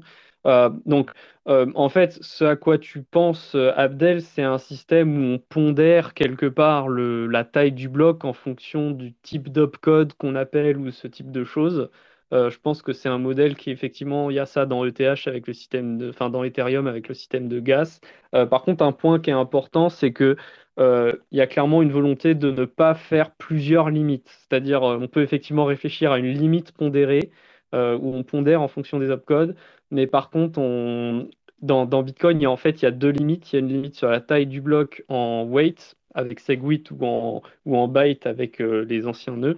Et il y, a une, limite aussi en nombre de signatures dans le bloc, qui est limité à 20 000. Et le fait d'avoir ces deux limites en même temps, en fait, peut rendre le choix des transactions pour les mineurs assez compliqué. Mais je pense que tu parles pas de ça, je pense que tu parles vraiment du, du modèle euh, type Ethereum euh, avec euh, effectivement une pondération. Et, et, clairement, ça a du sens. En fait, je pense que historiquement, on n'a pas fait ça au début, parce que effectivement, dans le cas de Bitcoin, euh, la quantité de data que tu dois mettre était quasi proportionnelle à ce que ça te coûtait en compute. Je veux dire, ok, le OP check sig, ça coûte plus que tout le reste, ça c'est clair. Euh, mais généralement, euh, tu, tu, avais pas d'opcode qui avait vraiment une grosse différence, à part l'opcode de signature qui du coup avait en fait sa propre limite du coup pour éviter ça. et donc je pense que c'est pour ça qu'on a toujours utilisé un système où on considère que c'est la taille qui fait les frais alors qu'effectivement, c'est pas ça le problème pour le réseau. Mais je pense que c'était une sorte de proxy qui était à peu près correct dans le cas du, langage script utilisé par Bitcoin pour faire ça. Dans le cas d'Ethereum, euh, je sais que par exemple Ethereum, la, virtual machine, elle peut faire des, boucles ou des choses de ce type-là. Comme ce type de choses n'existe pas euh, dans, Bitcoin, ben, la data, elle était souvent représentative de, la longueur d'exécution du programme. Alors, et là, ouais. Ah, là, effectivement, maintenant, c'est plus vrai. Effectivement, là, ce qui se passe avec Ordinal, c'est qu'on a là énormément de données qui coûtent littéralement zéro en termes de, compute, quoi. Euh, et, bon, alors après, on est en train de les pricer vraiment pas cher. Est-ce que c'est ce qu'on veut?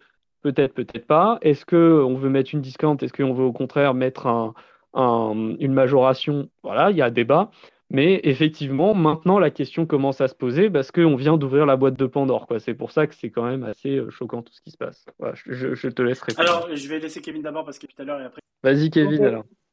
Ouais, donc moi, ce que je voulais juste dire, c'est que euh, bah, à l'origine, en fait, sur Bitcoin, enfin, la façon dont c'est euh, dont c'est pensé, c'est qu'on a besoin de garder les données de tout le monde pour toujours, puisque potentiellement, enfin, c'est de l'argent, c'est fongible. Donc, potentiellement, les sats que je vais toucher, eh ben, enfin, faut que je puisse les tracer jusqu'à leur origine. Euh, donc, il n'y avait pas cette idée de, stockage de données. C'était vraiment juste stocker les transactions. Et on a besoin d'avoir euh, l'historique complète des transactions, puisque peut-être qu'un jour, je vais toucher ces sats. Euh, mais ouais, clairement, le, problème, c'est le, fait que bah, les, nœuds ne sont pas payés sur Bitcoin. On paye que les mineurs. Donc, c'est vraiment ça le souci. C'est même pas le, discount sur Segwit. C'est juste que bah, c'est chiant de devoir stocker des données pour des gens, alors qu'on s'en fout de leur NFT. Voilà, c'est un peu le, un peu le souci, mais ça peut être des NFT, ça peut être autre chose. Hein. Euh, donc voilà, et le coût du, est-ce que le Segwit discount il est trop élevé ou pas? Franchement, je pense qu'on s'en fout un peu parce que, peu importe le chiffre qu'on choisisse sur sur le discount, la question c'est est-ce que c'est rentable ou pas pour quelqu'un de payer les frais de transaction pour foutre un NFT sur Bitcoin? Euh, Il s'en fiche un peu de la différence par rapport à une transaction Bitcoin ou pas. Euh, la, vraie question c'est euh, combien ça vaut de mettre un JPEG ou autre euh, qui va être gardé à vie sur une blockchain extrêmement distribuée voilà, donc que ce soit 4 fois, 10 fois, 20 fois, 50 fois, 100 fois plus cher qu'une transaction Bitcoin standard, les gens s'en foutent. Enfin, c'est quoi la valeur de ce truc-là? Et malheureusement, comment on pourrait faire pour faire payer ce stockage, non pas aux mineurs, mais à tous les nœuds? Et la réponse, c'est ben, on peut pas. quoi. Donc voilà. Mais du coup, tu, tu, tu proposes quoi, Kevin? On brûle Par rapport à la situation. On vend tout, c'est terminé. On vend tout, ouais. C'est Bitcoin ah, Mais on n'y peut rien. on n'y peut rien. C'est pas à nous de décider vraiment. Euh, tu vois, quelles données vaut quoi On va pas commencer à censurer. On peut pas savoir. Euh, et puis de toute façon, si on commence à censurer, voilà, c'est euh, slippery slope. Donc, donc non, hors de question. C'est très bien que ça paye plus les mineurs. En plus, de toute façon, là, on n'avait pas assez de frais de transaction sur Bitcoin. On sait que c'est un problème. Donc super, on a un use case pour payer les mineurs. Le problème, c'est que bah, ce use case, il va coûter un peu plus de sous au nœud. Et encore, c'est discutable puisque si les blocs étaient pleins, bah, ça coûterait de toute façon la même chose au nœud. Euh, donc voilà, mais, euh, mais ouais, c'est chiant. Si je peux me permettre, du coup. Vas-y, vas-y. Ouais, déjà, les mineurs, ça serait le problème. Parce que la seule. Et euh, bon, bah, c'est extrêmement important, mais ça couvre pas les coûts. ce que je voulais dire tout à l'heure, Panta, c'est pas forcément Ethereum par code, mais vraiment avoir une. Et le storage, par exemple, là, avec l'ajustement exponentiel avec, en fonction de l'usage, là, on a le gaz représente à la fois juste station, mais, mais du storage. Par exemple, data, data qu'on envoie, les diffs par exemple, c'est via de la call data. Mais la call data, elle est pricée en gaz. C'est pour ça qu'il y a un nouveau changement là qui arrive, qui va introduire un, nouveau type de des blobs. Donc des blobs de data typiquement, c'est exactement euh, euh, le cas de ce qu'on peut voir avec Ordinal, etc. Et justement, il aura un parfaitement à part. C'est-à-dire que les deux un ajustement basé euh, sur, la, sur des métriques, mais d'un côté, ça sera séparé pour le gaz, Autrement dit, tu as un spike, un burst d'envoi de data plus sur la partie data, mais ça va pas affecter euh, sur la partie. Et je pense que ça pourrait t'intéresser à ce genre de modèle. C'est ça que je voulais dire. Ouais, mais c'est encore de l'ajout de complexité et on a vu la complexité, où est-ce que ça nous a mené. C'est sûr. Il faut juste garder ça simple et logique. Euh, on met tant de data, on paye tant de frais, point. Il n'y a pas de discount si on fait ça, facteur, pas facteur. Euh, on voit où ça nous mène après, ça fait des soucis. Et aujourd'hui, oui, il y a une forme d'injustice qui est tout à fait légitime.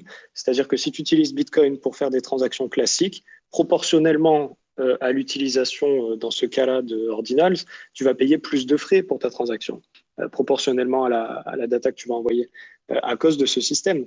Donc ça, c'est injuste. C'est pas normal. Après, euh, bon, euh, je suis tout à fait d'accord avec le fait que l'information, elle est là. De toute façon, on ne pourra pas l'empêcher de circuler et, on ne peut pas censurer ça. D'ailleurs, les Américains qui ont réagi là-dessus, là, il y en a quelques-uns qui ont réagi là-dessus, ça fait un peu peur euh, de voir ça. Qui demandaient des soft forks, qui demandaient de la censure et tout. Bon. Oui, oui, bah après, bon. moi, je pense qu'il y a un vrai problème d'injustice sur ce discount, surtout qu'il a l'air de servir à rien, visiblement. À moins que quelqu'un me prouve l'inverse, mais. Bah après, c'est compliqué de. On peut pas vraiment Enfin, je veux dire, tu peux pas avoir de preuves de quoi que ce soit puisque euh, tu peux pas t'amuser. Enfin, tu peux pas t'amuser à simuler deux économies parallèles euh, en partant de la même situation et de voir euh, ce que ça fait quand tu fais un truc dans l'une et pas dans l'autre. Donc, tu peux pas vraiment prouver quoi que ce soit. C'est-à-dire par exemple, tout à l'heure, tu disais que l'UTXO7 n'a pas réduit en taille. C'est vrai, mais entre temps, bah, il y a eu plus de gens qui sont venus. Donc, non, non, non, j'ai pas dit ça. J'ai dit, c'est vrai, c'est vrai ce que tu as dit, mais j'ai dit le nombre moyen d'UTXO consommé par transaction n'a pas baissé. Et il est même tout à fait stable depuis. Euh, au début, il, a, il était un peu, il faisait n'importe quoi, et je sais plus, c'était depuis 2013-2014 où il était tout à fait stable à 2,50.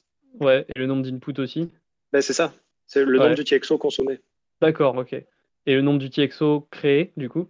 Euh, ben, Je vais voir ça de suite sur OXT, je vais te dire. Bref, bon, ok, donc on va voir. Euh, mais euh, oui, c'est compliqué de, de prouver qu'effectivement c'est bien le cas.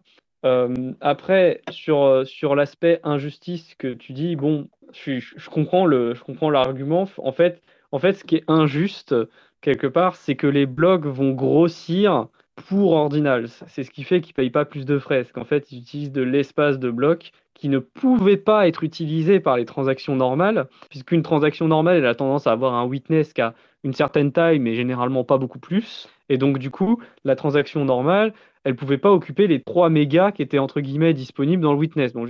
J'image la chose parce que euh, parce que évidemment, tu peux pas, comme c'est un système, comme on veut une limite unique et pas une limite à 3 mégas sur le witness et une limite encore à 1 méga sur, sur le reste, comme on n'a pas voulu introduire une autre limite, on a fait en sorte que ce soit une limite unique, donc c'est une histoire de somme, donc c'est un poil plus compliqué, mais pour imager, euh, il y a 3 mégas disponibles pour le witness dans un bloc Bitcoin et il y a 1 méga qui est disponible pour les données normales.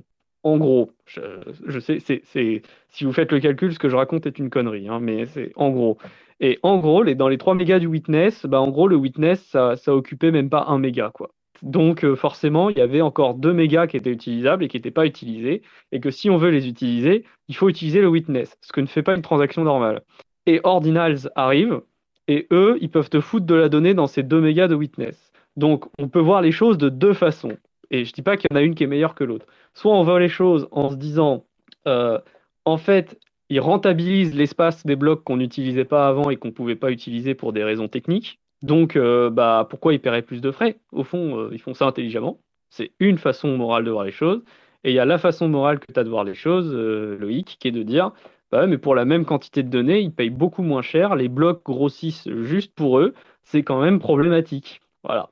Donc, euh, je ne dis pas qu'il y a une bonne façon de voir, je dis juste qu'il y a deux façons de voir, et il y a des gens qui seront euh, d'un côté ou de l'autre en fonction de ce qu'ils en font.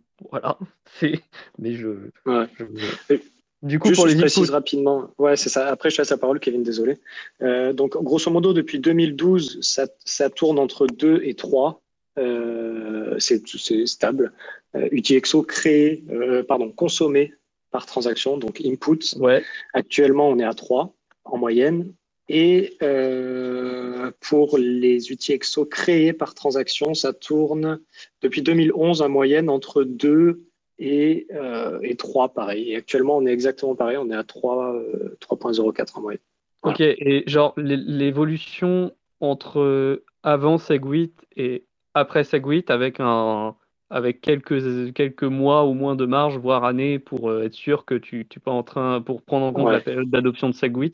Est-ce que il n'y a pas de différence là, tu vois, août, euh, août 2017, on est à 2,54 UTXO consommés, puisque c'est sur les consommés qu'il faut regarder, si j'ai bien compris l'histoire. En fait, ce qu'il faut regarder, c'est la différence entre ce qui, est ce qui est consommé en input et ce qui est créé en output. C'est c'est le, le, solde net mm. du TXO, si tu veux, qu'il faut regarder. C'est une transaction, est-ce qu'elle a tendance à créer plus du TXO qu'elle n'en consomme ou l'inverse, tu mm. vois?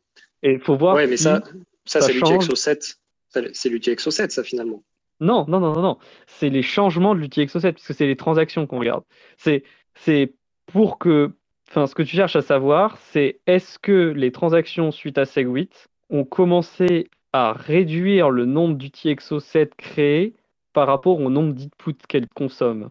Donc c'est la différence entre les deux, tu vois. Genre si une transaction avant elle avait tendance à avoir une input et deux outputs, est-ce que maintenant on a plus tendance à avoir deux inputs, deux outputs, tu vois? Ça crée peut-être autant d'UTXO, soit, mais ça en consomme plus en moyenne. Donc ça fait réduire la croissance de l'UTXO 7.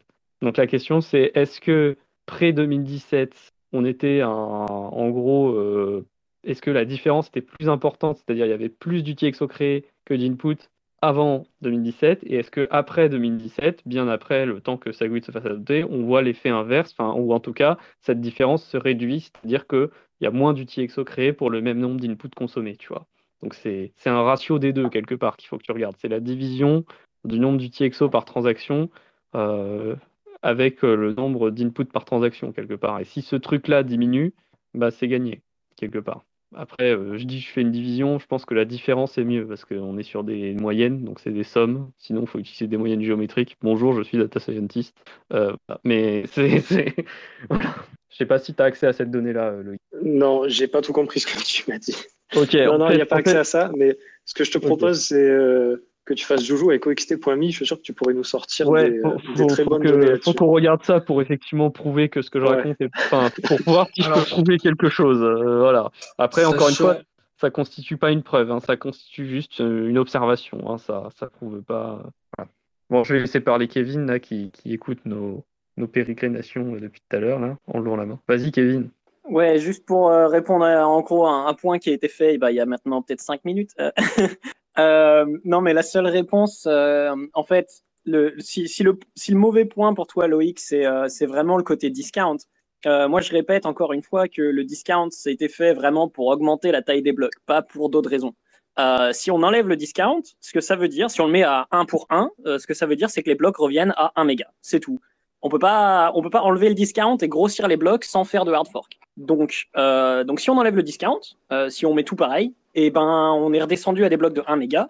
Et ça n'empêche absolument pas euh, les NFT de bouffer ce 1 méga. Hein. c'est juste qu'ils paieront le même prix que les autres.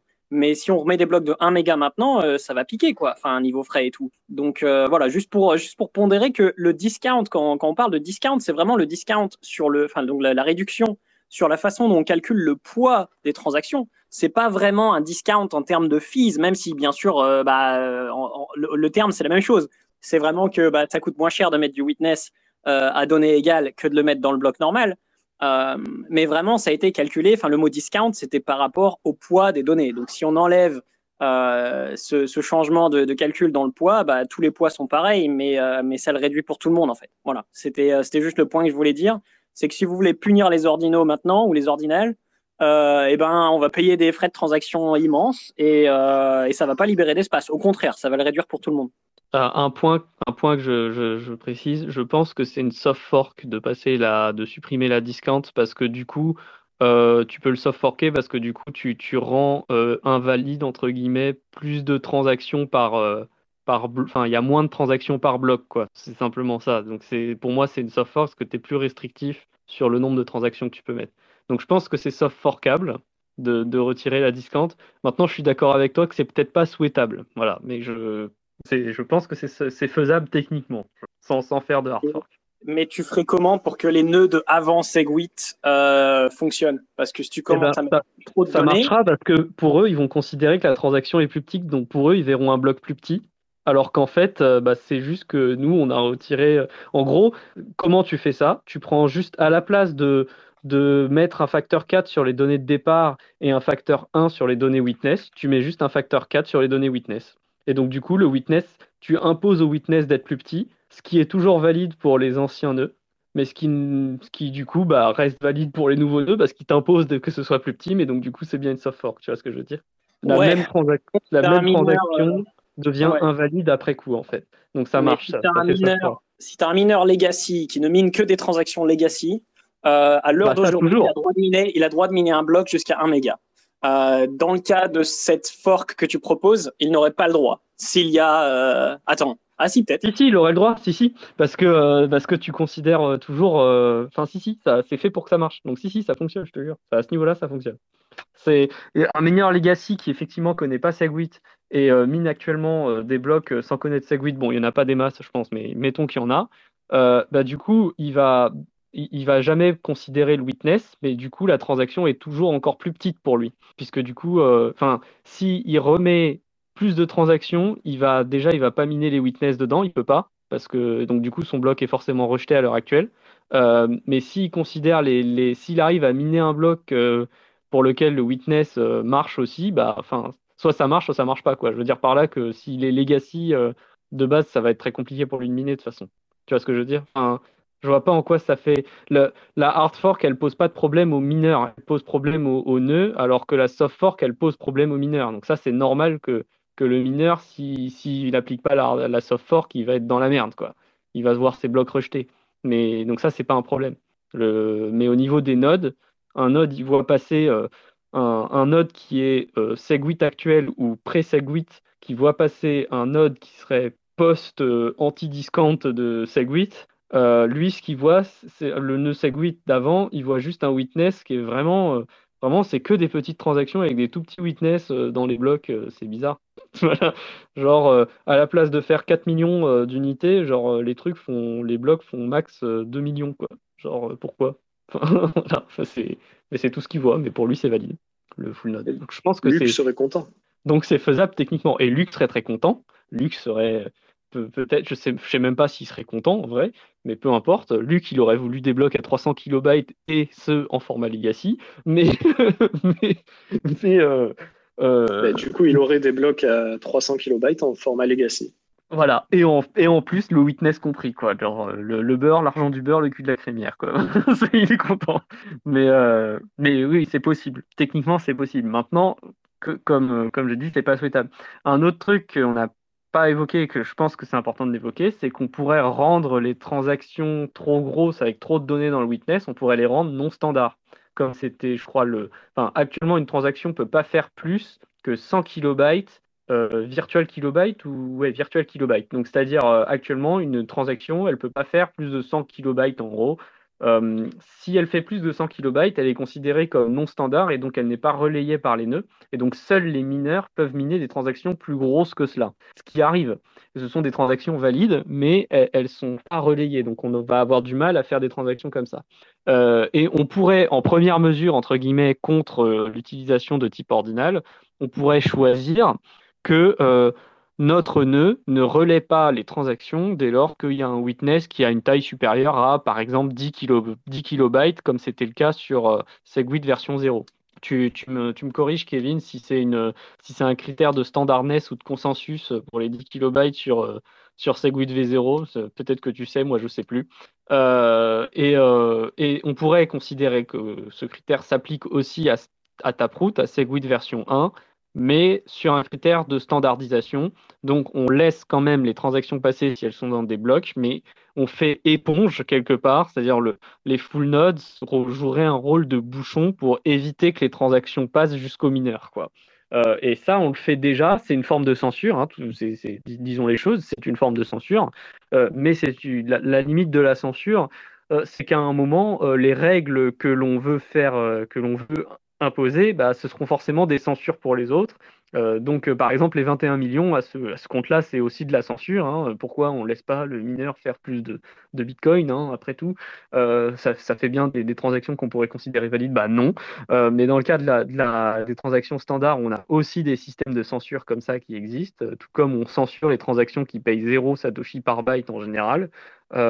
Donc voilà, c'est aussi possible de, faire ce genre de solution à court terme, mais là encore, pas sûr que ce soit souhaitable. Voilà. Et là-dessus, on peut, on peut laisser le choix aux gens. Il pourrait y avoir un développeur qui considère que euh, voilà, c'est ordinal, c'est vraiment dangereux, il faut limiter ça, et donc du coup, il fait son propre nœud Bitcoin qui considère comme non standard euh, les transactions avec des gros witness comme ça, et basta quoi. Bon, il reste, dans le, réseau, mais au moins il fait quelque chose pour essayer de, d'empêcher Ordinals de, fonctionner. Euh, mais c'est exactement ce qui se passe avec ce qui s'est passé avec les op return en fait il y a 10 ans. Euh, les op return, s'ils sont forcément de taille pas trop grosse, c'est parce que si un op return est trop gros, il est considéré comme non standard et bam. Du coup, euh, même si la transaction est valide, bah, la transaction, elle va jamais, elle va difficilement arriver jusqu'au mineur et donc ça rend la chose très très dure d'utilisation. Donc euh, il y a des solutions si on a envie de s'amuser à, faire quelque chose contre ça. Maintenant, euh, souhaitable, c'est un autre sujet. Non, mais là, c'est que des solutions négatives dont on parle depuis tout à l'heure, mais on va essayer de prendre le côté positif de ce que tu as dit. Là, c'est que Ordinal euh, permet d'utiliser l'espace de bloc que jusqu'à maintenant, en fait, on n'utilisait pas et on ne savait pas vraiment utiliser non plus, alors qu'il était là. Et finalement, euh, la, sortie par le haut, c'est euh, quels sont les cas d'usage euh, qui nous nous paraîtraient, nous plus intelligents que de coller des, des mèmes, des PP Frog ou en JPEG. Il y a certainement des choses beaucoup plus intéressantes qu'on peut faire et le but c'est de les price out. C'est, je pense que les gens passés la, la nouveauté, ils vont se lasser très très vite d'envoyer des JPEG Enfin, j'espère. Après, euh, c'est vrai que c'est vrai que c'est Internet, donc on ne sait pas. Mais euh, par contre, si on a des cas d'usage peut-être plus. Euh, tout à l'heure, on parlait d'utiliser ça avec RGB, par exemple. Moi, c'est un, là, c'est un truc. Je n'ai pas du tout réfléchi encore parce que j'écoute ça. Mais ce que tu as dit tout à l'heure, un peu en passant, c'est pourquoi pas. Enfin, c'est peut-être des, cas d'usage pour le coup qui sont vraiment utiles. 100%. Ah, pour moi, à mon avis, ça. Pour moi, c'est très très game changer à ce niveau-là. Enfin, vraiment c'est vraiment un point qui manquait à tous ces protocoles, quoi. Genre, c'est énorme, quoi. On part d'un truc où euh, c'était hyper complexe à faire parce que justement, il fallait trouver des endpoints, des, des, endroits où récupérer les données externes pour les contrats, pour les trucs. Euh, c'était hyper galère à cause de ça. Tous les trucs euh, de Ion, de, le truc de Microsoft, là, qui est une, énorme usine à gaz à cause du fait que bah faut bien conserver les données quelque part. tous les trucs basés sur oui, il faudrait utiliser un IPFS ou des choses de ce type-là, c'est pareil c'est toujours la galère pour ensuite s'assurer que la donnée est disponible, etc. Et dans le cas d'RGB, il faut faire des consignments, il faut euh, bien garder sa data stage parce que sinon euh, tu perds tous tes actifs et tous ces trucs-là. tout ça, c'était hyper touchy, hyper risqué. Et il y a d'autres, même d'autres exemples beaucoup plus pratiques aujourd'hui. On parlait de BIP 47, ça peut être très utile pour faire des Diffie-Hellman avec des gens qu'on voudrait payer en mettant des identifiants dans, dans les, les, données ordinales de façon à pouvoir repérer qu'on doit faire un Diffie-Hellman sur euh, euh, tel truc pour pouvoir retrouver une adresse sur laquelle on a été payé. Donc on pourrait totalement imaginer une adaptation de BIP 47 compatible avec Ordinal on pourrait tout à fait euh, imaginer que ça serve aussi de mémonique pour tout ce qui est output descriptor et compagnie. Parce que euh, aujourd'hui, euh, avoir sa, word seed et sa passphrase, c'est très bien, mais ça suffit pas. il, faut, il va falloir peut-être dans le futur avoir l'output descriptor. alors là, je pense que Kevin, tu connais beaucoup mieux le sujet que moi, mais mais mettre l'output descriptor dans un truc qui serait facile à retrouver à partir de la mémonique pour s'assurer que euh, l'output descriptor il soit toujours quelque part et que les wallets ils puissent automatiquement le retrouver dans la blockchain et tout, et eh ben, ce serait vachement mieux pour euh, la conservation des bitcoins. Ce serait quand même beaucoup plus simple. Donc il y a bah, plein, plein, plein, plein de trucs où euh, c'est énorme d'avoir ça, c'est game changer et je, je déconne pas quand je dis que c'est vraiment énorme, ça, peut vraiment tout changer. Et pour moi, il y a quelque chose de très sain à construire sur ce truc-là, où justement le compute, tout ce qui est smart contract, tout le bordel qui est vachement dur en termes de, validation, euh, on le laisse gérer par les gens qui possèdent les trucs qui sont en train d'échanger. Donc tout ce qui est mise à jour d'identité, tout ce qui est euh, mise à jour des états d'un contrat RGB, tout ce qui est euh, Diffie-Hellman entre les mecs qui se payent entre tout ce qui est tout ça, c'est les gens qui le font chacun de leur côté là ils en ont besoin. Mais par contre la donnée, elle est sur la blockchain, elle est facile à retrouver, il y a une manière directe de la retrouver, on peut mettre en place des protocoles pour ça. C'est littéralement le principe d'ordinal d'une certaine façon. Et ben c'est génial, c'est super de pouvoir faire ça au niveau du développement. C'est juste, c'est beaucoup beaucoup plus simple que toutes les autres solutions qu'on avait jusqu'à maintenant quoi. Donc quand même, euh, ok, on ok, c'est pénible de voir des gens foutre des putains de JPEG parce que c'est vraiment pas l'utilisation les plus intelligentes qu'on puisse en faire, mais il y a des utilisations hyper intelligentes de ce truc-là, je pense. Et, et, moi, là, je dis des trucs, mais j'ai même pas idée. Ça se trouve, il y a encore mieux, parce que là, je sais même pas sur les oracles s'il y a moyen de faire des trucs encore mieux que ça. Donc, euh, donc c'est dire quoi. Mais des, des, trucs pour les artistes avec des registres d'œuvres qui sont inscrits dans la blockchain, histoire qu'on puisse suivre, euh, valider que les œuvres de l'artiste, elles sont bien qu'en un seul exemplaire, qu'il n'a pas triché, que c'est bien le bon artiste. Que... Enfin, je veux dire, c'est énorme tout ce qu'on peut faire en termes de trucs. C'est énorme. Il y a un monde qui s'ouvre là. On commence à on commence à sonner un peu comme des shitcoiners, non, quand même. On veut tout foutre sur la blockchain. Ah ouais, c'est terrible, mais c'est parce que, en fait, si tu veux, moi, je, je, je, je, me dis, bon, ça, mais c'est parce que qu'est-ce que tu résous fondamentalement? Tu résous le problème de la double dépense. Mais le problème, c'est que ça devenait, ça restait quand même très difficile de juste résoudre la, résoudre la double dépense comme ça sur n'importe quel protocole parce qu'il fallait aller chercher la donnée quelque part. Là, l'avantage, c'est que quelque part, elle est dans le package. Quoi. Alors bon, après, bah oui, ça fait des blocs un peu plus gros. Euh, bon, bah voilà, est-ce qu'on est prêt à en payer le prix ou pas? Et c'est ça le, débat au fond. Mais non, mais je... on les a. Je trollais, je trollais, mais euh, je trollais, mais ce que je veux dire, c'est vrai que c'est marrant de, euh, de, parler de tous ces cas d'usage maintenant parce que c'est des, des, trucs. Enfin, moi j'ai l'impression que c'est des trucs dont on parle depuis, bah, depuis super longtemps, depuis des années, mais c'était un peu Enfin, comme euh, voilà, c'était des cas d'usage de shitcoin en fait, quoi. Et euh... bah, voilà, c'est ça, parce qu'il était marrant d'en parler maintenant euh, pour ça. Ouais, mais, mais, regarde, si tu regardes historiquement, euh, Ethereum, il s'est aussi créé sur la base de la controverse sur les OP. Donc, je veux dire, c'est aussi pendant, parce que pendant des années, on a rejeté le fait de mettre un petit peu de données sur la blockchain, parce que putain, à l'époque, c'était rien ce qu'ils mettaient, quoi. Genre, euh, enfin, je veux dire, 80 octets. Les mecs, ils étaient en train de pleurer pour des OP return à 80 octets, quoi. Et là, on est là et on discute de trucs qui vont nous foutre 4 mégas dans nos blocs, quoi. Euh, donc tu vois, quand je parle, quand je te dis qu'on passe d'un extrême à l'autre, c'est littéralement ce que je veux dire, quoi. Et bon, et, quelque part, Ethereum s'est construit sur la base de ça. Euh, voilà, avec euh, les compromis que, sur lesquels on n'est pas évidemment pas tous d'accord ici, voilà. Mais il y a quand même des choses qui, qui ne sont faisables que en pratique que si on a cette chose-là. Et après, bon bah, y a, on s'adaptera, on y va progressivement. Et peut-être que là, ça a été trop violent et c'est ça qu'on critique actuellement. J'espère qu'on se trompe, j'espère que ce sera pas effectivement utilisé comme un énorme vecteur de spam pour nous balancer des images à la con, je sais pas quoi. J'espère que ce sera utilisé autrement.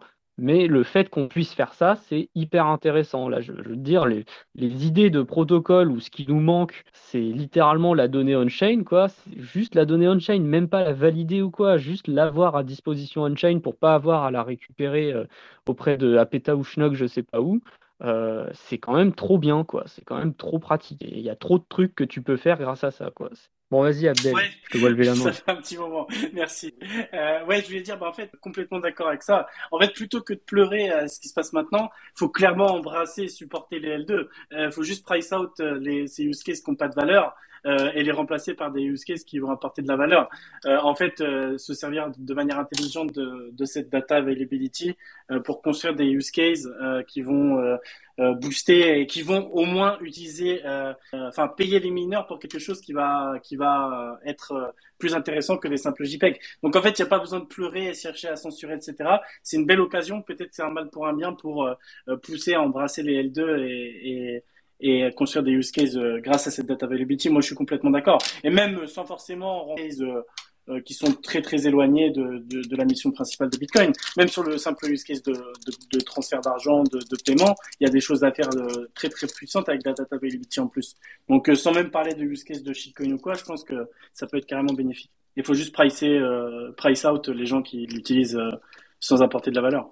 Oui, voilà. Et puis bon, voilà. Donc il y a, y a comme, je dis, il y a un monde qui s'ouvre, donc il faut. Maintenant, voilà, c'est le temps de trouver les idées, mais je pense que là, il y a des gens qui, qui vont commencer à travailler là-dessus. Hein. Je pense que là, ça y est, ça commence à s'activer maintenant que ça a fait du bruit. Euh. Euh, et comme tu dis, il y a, plein de choses, euh, même sur le, monétaire, qui étaient vraiment trop contraintes parce qu'on n'avait pas la data availability. Enfin, quand on quand on avait fait notre space cake sur Bit 47, on avait quand même euh, mis en évidence que dans le cas de BIP47, le, fait qu'on utilise euh, un up return on-chain, ça, permettait de faciliter le backup. Ça permettait de faire en sorte que euh, quand on avait un portefeuille dans lequel on avait utilisé BIP47 et qu'on voulait le restaurer juste à partir de la word seed, on puisse retrouver les personnes qu'on a payées et donc qu'on puisse retrouver les adresses où étaient les fonds que la, que, que la personne nous a, a utilisés, que la personne nous a envoyés. Et, et, sans, sans, sans, les données on-chain, c'est impossible d'avoir le backup en fait. C'était un des, c'est, un des défauts. Euh, enfin, Silent Payment réussissait un petit peu à faire avec un Diffie-Hellman quelque chose, mais c'était encore un peu compliqué. Mais en gros, il y avait besoin de mettre de la donnée on-chain si on voulait pouvoir backup facilement du BIP 40. Et bah tu vois. Et il n'y avait pas vraiment 10 000 solutions. Tu vois, tout à l'heure on en parlait. Bah voilà un use qui serait intéressant mettre des ZKP en fait euh, grâce à cette data euh, pour que des light clients puissent euh, faire de l'IBD instantanément. Voilà. Donc je pense que là il y a un truc très bah, après La, différence c'est qu'il n'est pas validé, mais bon après voilà les preuves. ça veut dire qu'ils viennent accessibles facilement, tu vois. Et, et, après on peut imaginer de pouvoir les récupérer beaucoup plus facilement parce que elles seront inscrites et tous les full nodes iront accès, tu vois. Ouais, après, bon, là, c'est moins, c'est pas vraiment un sujet transactionnel. Il n'y a pas de transaction derrière le fait de commit le, non, mais je veux dire, entre un NFT qui Voilà, après, tu peux le mettre, mais bon. je veux dire, c'est euh, beaucoup plus intéressant. Enfin. Bon, Kevin, qu'est-ce que tu veux nous dire, Kevin? Moi, je suis pas content, hein. C'est un shitcoin, là. Euh, en gros, ce que je veux dire, c'est que Bitcoin, il n'est pas là pour vous aider à faire vos backups sur 100 euh, 000 PC gratuitement, tu vois. après, bien sûr, j'y peux rien. On peut pas empêcher ce type de transaction. On peut pas empêcher les gens d'enregistrer ce qu'ils veulent sur Bitcoin. Donc, c'est un faux débat. Mais mais encore une fois, les trucs qui sont censés être, euh, enregistrés sur, sur la blockchain, c'est les transactions, tout simplement parce que c'est important pour tout le monde, pour pouvoir tracer combien de coins il y a, s'il n'y a pas eu de création monétaire, etc. etc.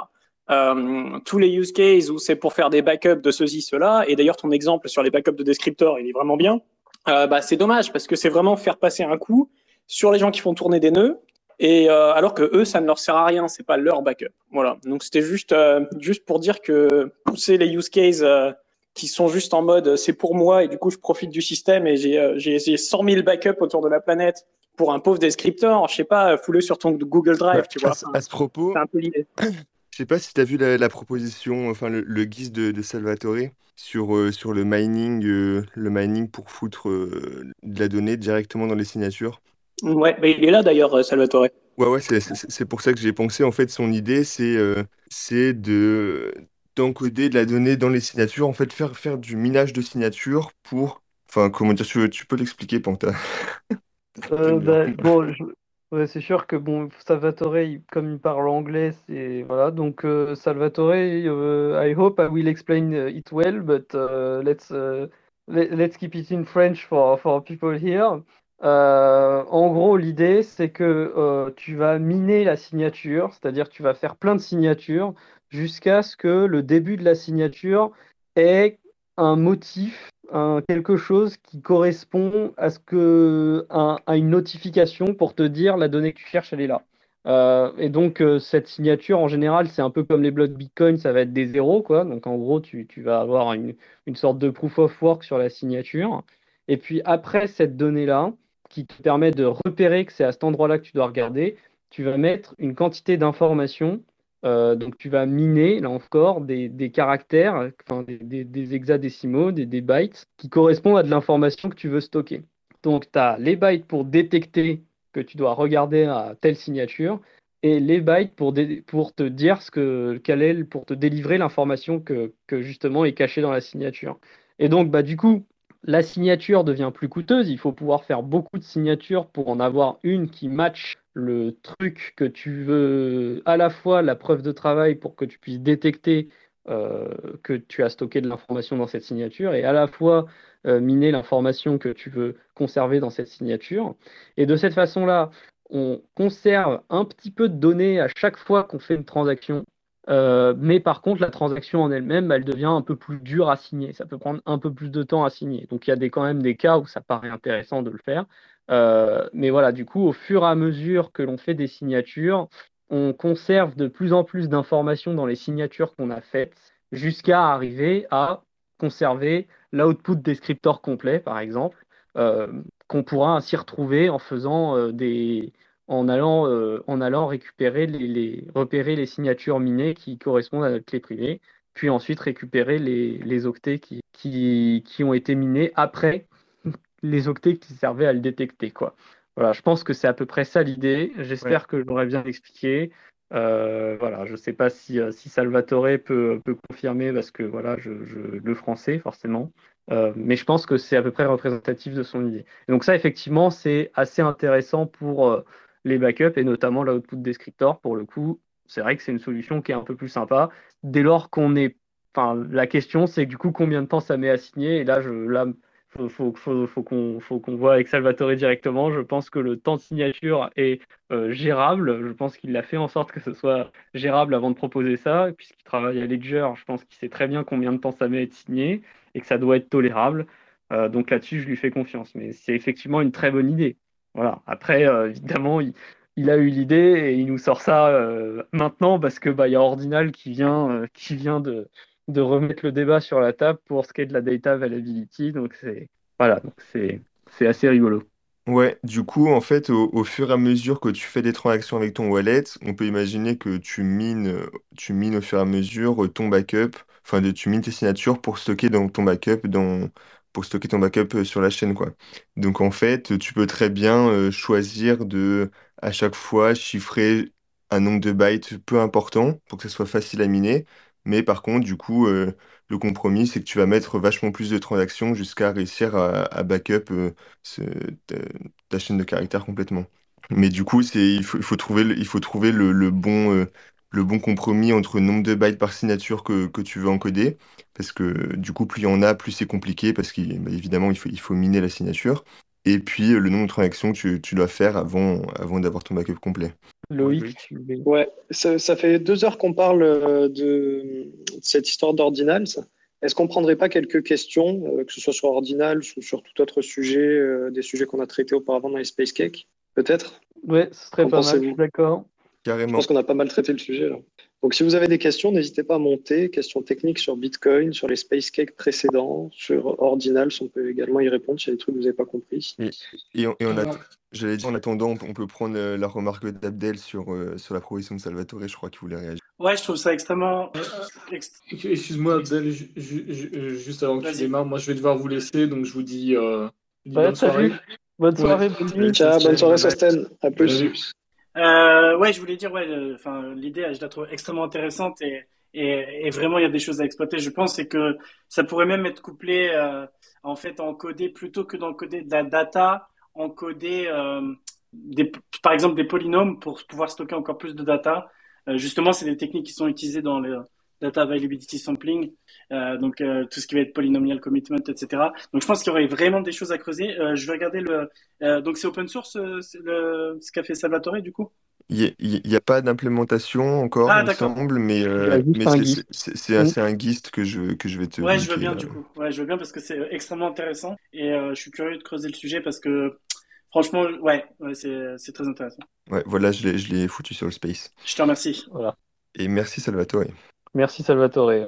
Euh, alors, et là, euh, je ne sais pas si tu nous suis toujours, mais il me semblait que tu voulais dire quelque chose à un moment et après on est parti dans notre grande discussion. Donc, est-ce que euh, ça t'est revenu ou est-ce que tu as oublié et tant pis? Voilà. Si tu veux rien dire, tu peux rien dire. C'est comme tu veux. Non, mais je m'en souviens plus du tout. ok, pas de problème. Non, mais je comprends. C'est, vrai que dans le feu de l'action, on est parti puis on s'est pas arrêté. Hein, désolé. Non, non, pas de problème. Venez nous poser des questions là, s'il vous plaît. Donc il y a du monde. Vous n'avez pas pu tout comprendre de tous les space cakes depuis le début.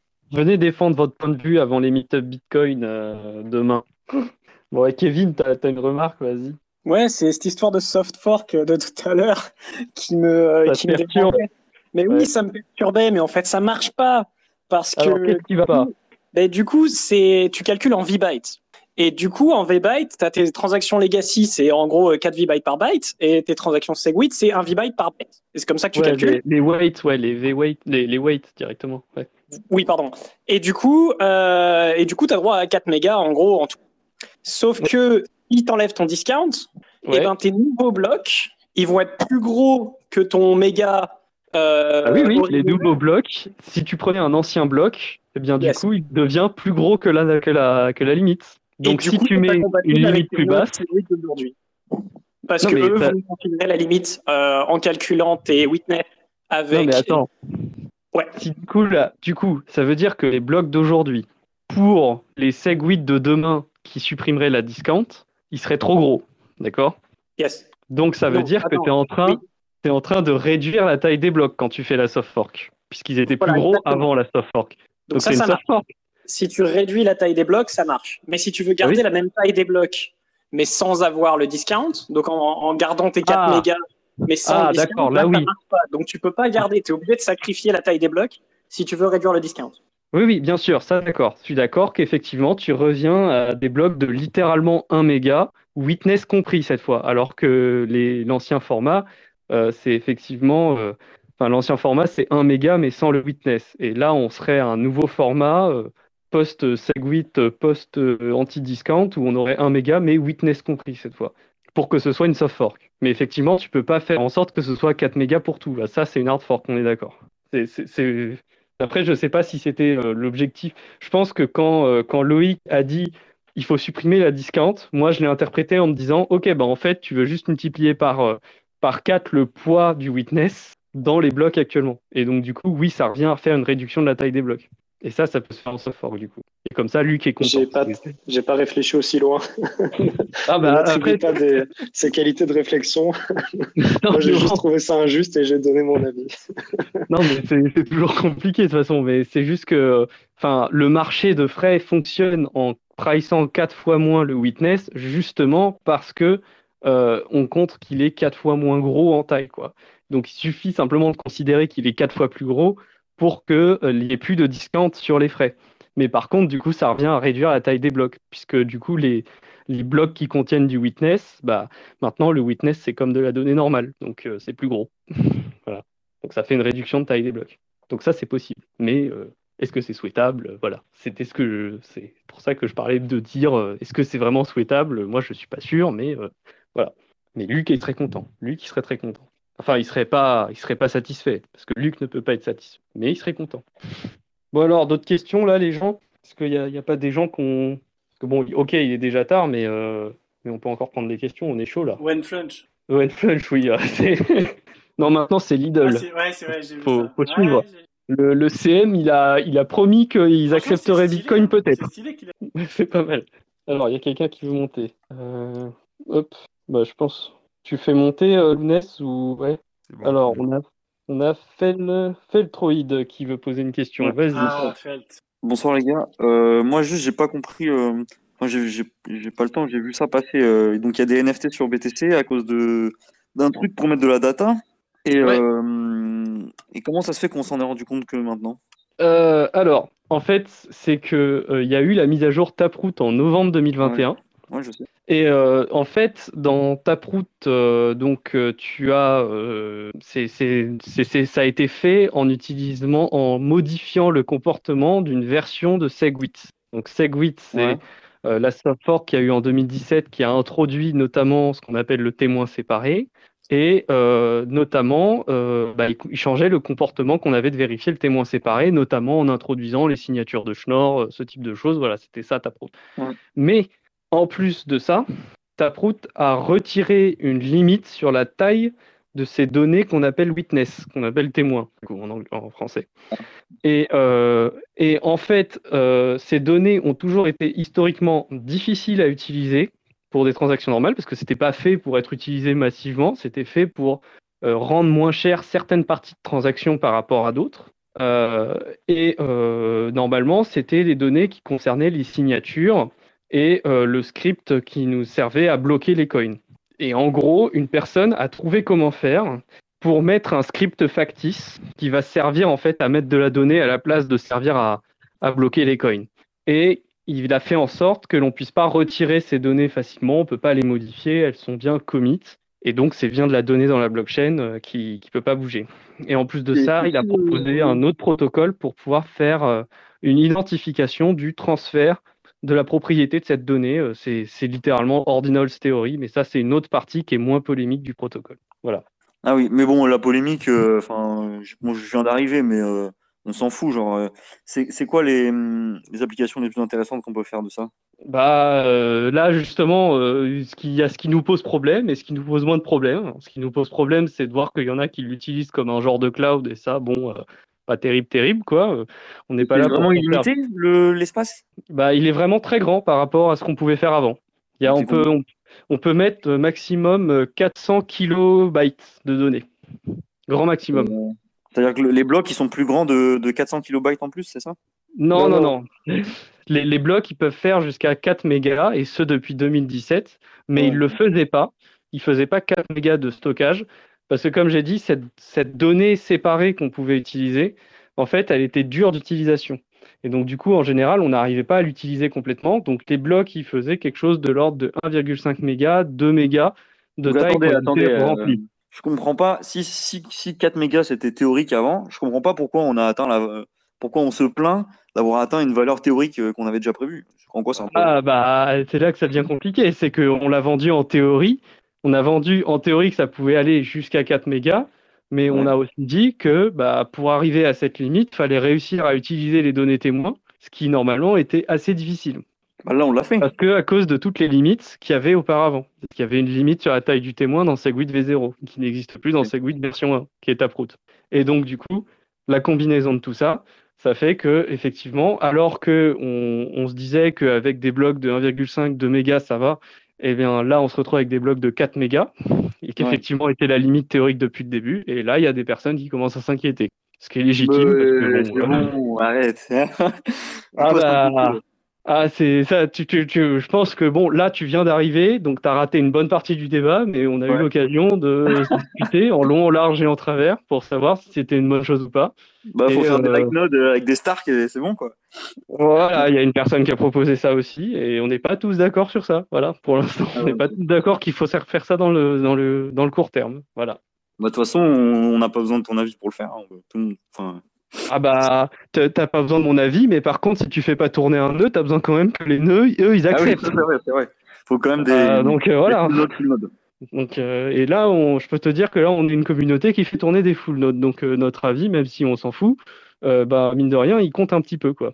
Donc, et je voulais poser une question. Des, vrais full nodes. J'ai oublié de préciser, Panta. Des vrais full nodes. Quoi, des vrais Des vrais full nodes, pas des full nodes prunés. Voilà. Je crois qu'en traduction pour eux, c'est euh, archival, je crois, ils disent. Ah, ouais, c'est archival, mais archival, euh, pas, pas pour Explorer non plus, quoi. Ouais, c'est encore. ouais, mais c'est relou, vraiment. Je... Mais bref, euh, du coup, je vous demandais, là, t'as entendu, t'étais là ou pas encore, Felt, quand il a parlé euh, Enfin, euh, ouais, ouais, j'ai entendu. Euh, ouais. J'ai entendu, c'était. Et justement, je me pas des Ça me paraissait innovant, chelou, mais, mais plausible. Enfin, c'est stylé. Justement, tu penses qu'ils genre là pour le pairing, ça pourrait. Enfin. J'en ai aucune idée. Ça me paraît pas lié. Ouais, tu vois pas de. Même dans les primitives de base Je sais pas, je, je viens d'arriver. Euh, je viens d'entendre l'explication. Euh, je n'ai pas encore tout compris. T'as pas compris le type de. faut... Vas-y, bah, si tu... Faut qu'il écoute le Space Cake Segwit. Voilà. Faut écouter le Space Cake Segwit. Et là, il y aura plus de détails pour comprendre ces histoires de limites théoriques et tout ça. Non, mais il, c'est long. Hein. du mining de signature. Ah, le mining de signature, globalement, tu as un système où euh, tu une signature pour mettre, euh, pour faire en sorte que les premiers octets de la signature correspondent à. J'ai entendu ça tout à l'heure, mais euh, c'est c'est difficile. Il faut que je passe du temps dessus. Et là, il est, il est minuit, je suis dans mon lit, je suis fatigué. Ok. Tu vois mais ça va pas mal. bon, euh, il, y avait, il y avait Mef aussi qui voulait, qui voulait intervenir. Et après, on a. Salut Mef. Claorens.lens. Bonsoir à tous.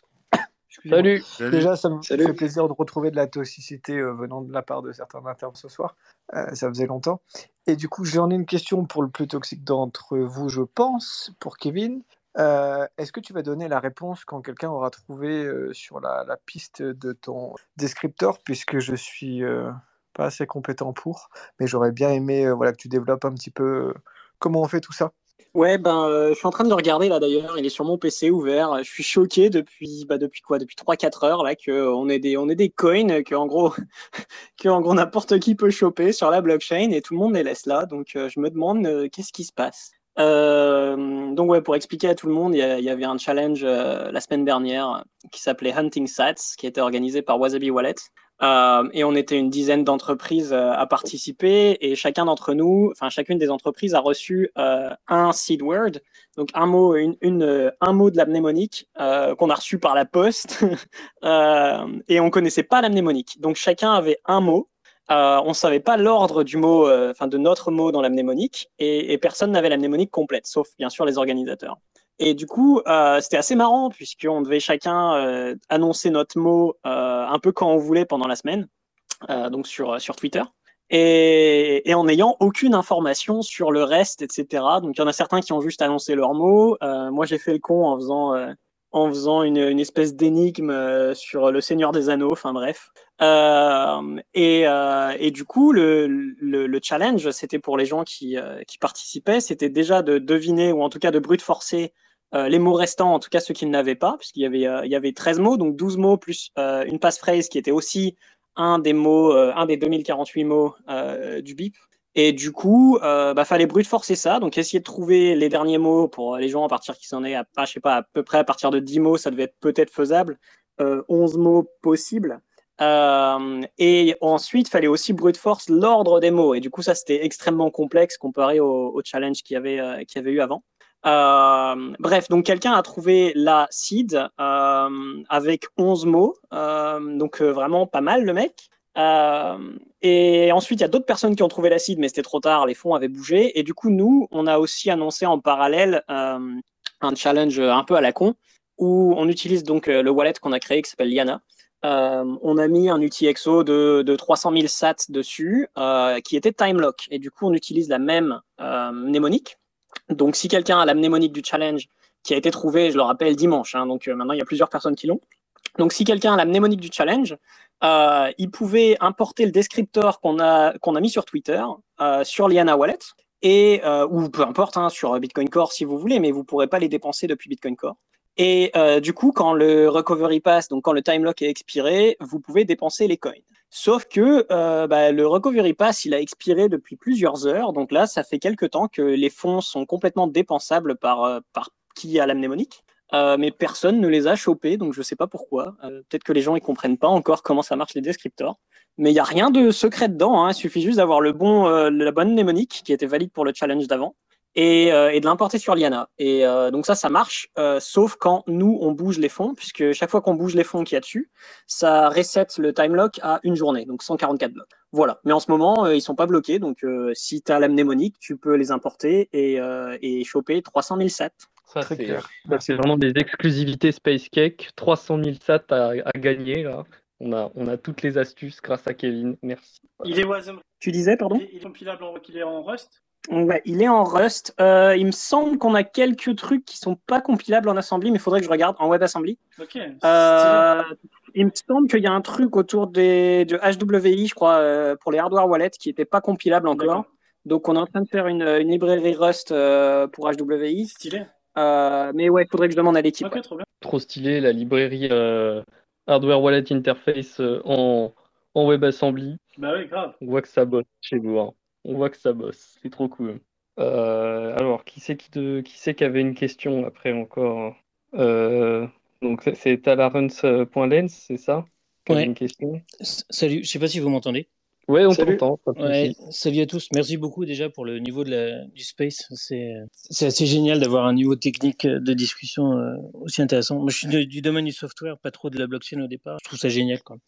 Euh, bref, je- ma question, est-ce qu'il y a eu des, des modèles de projection qui ont été faits euh, justement avec cette, le fait qu'on puisse atteindre ces, ces 4 mégas et qu'on va peut-être les atteindre très souvent? Est-ce qu'il y a des gens qui se sont amusés à voir quelle est la croissance euh, pour, stocker euh, toute la blockchain du coup euh, et essayer de faire des projections et voir quels impacts négatifs ça pourrait avoir. euh. Alors justement, ouais, en fait, on a, on en a un petit peu discuté tout à l'heure, mais tu devais pas être là. On a parlé notamment d'un développeur qui s'appelle Luc Dagier, qui effectivement était très pessimiste sur SegWit depuis assez longtemps, justement parce que SegWit permettait des blocs de 4 mégas et que euh, 4 mégas, si, euh, si euh, on, le, on les atteignait euh, en permanence, ça pouvait éventuellement faire une croissance du besoin de stockage qui est supérieure à la croissance actuelle des moyens de stockage. C'est-à-dire, euh, en pourcentage, euh, ta blockchain croît plus vite en taille que euh, la croissance en général d'un disque dur ou d'un SSD au même prix en fonction des années. Et donc, potentiellement, euh, ça pourrait devenir un peu compliqué pour certaines personnes qui ont un nœud qui contient toute la blockchain aujourd'hui. Ça pourrait être un peu compliqué pour certaines personnes dans, euh, en gros, dans les quelques années qui vont venir, si effectivement tous les blocs faisaient 4 mégas. Ce sera plus le cas à terme parce que on peut considérer que la croissance du stockage elle est toujours exponentielle, alors que la croissance de la blockchain Bitcoin est forcément li- linéaire puisqu'elle est limitée à 4 mégas par bloc. Donc euh, une fois que tu es, comme ça, le pourcentage d'augmentation diminue mécaniquement puisque c'est une croissance qui est arithmétique, donc euh, pas géométrique, donc ça va. Mm. Euh, mais euh, voilà, ça pourrait éventuellement poser problème. Euh, voilà, après, tout ça, c'est dans l'hypothèse que tu as besoin, pour certaines raisons, de conserver la totalité de la blockchain, sachant qu'aujourd'hui, on peut pruner la blockchain. Maintenant, le- la question se pose de s'il y avait que des nœuds prunés dans le réseau, ce serait quand même pas terrible. Donc voilà. Donc, Donc, potentiellement, le risque, il est sur la décentralisation, mais il est, Voilà, il y est, a un risque. il est temporaire en fait, le temps que, Il sera temporaire, que mais le hardware suit. exactement. Ok, super, merci beaucoup. Là, tu dis dans quelques années, Panta, mais euh, euh, enfin, on va pas dépasser le Tera dans quelques années, même si on est à 4 mégas. Là, il y a quasiment tout le monde, quand ils pensent, les, les plebs, ils ont tous un, un disque de 1 Tera minimum. Alors, non, il y a des gens qui ont 500 gigas. Donc déjà, là, ils commencent à souffrir, ces gens-là. Euh, au début, on recommandait des SSD de 500 gigas pendant une période. Aujourd'hui, c'est plus possible. Aujourd'hui, il faut que tu prennes un SSD de minimum 1 Tera, voire 2. Et si tu veux, il y a quelques, il y a quelques, il y a quelques années, 500 gigas, c'était le top du top du SSD.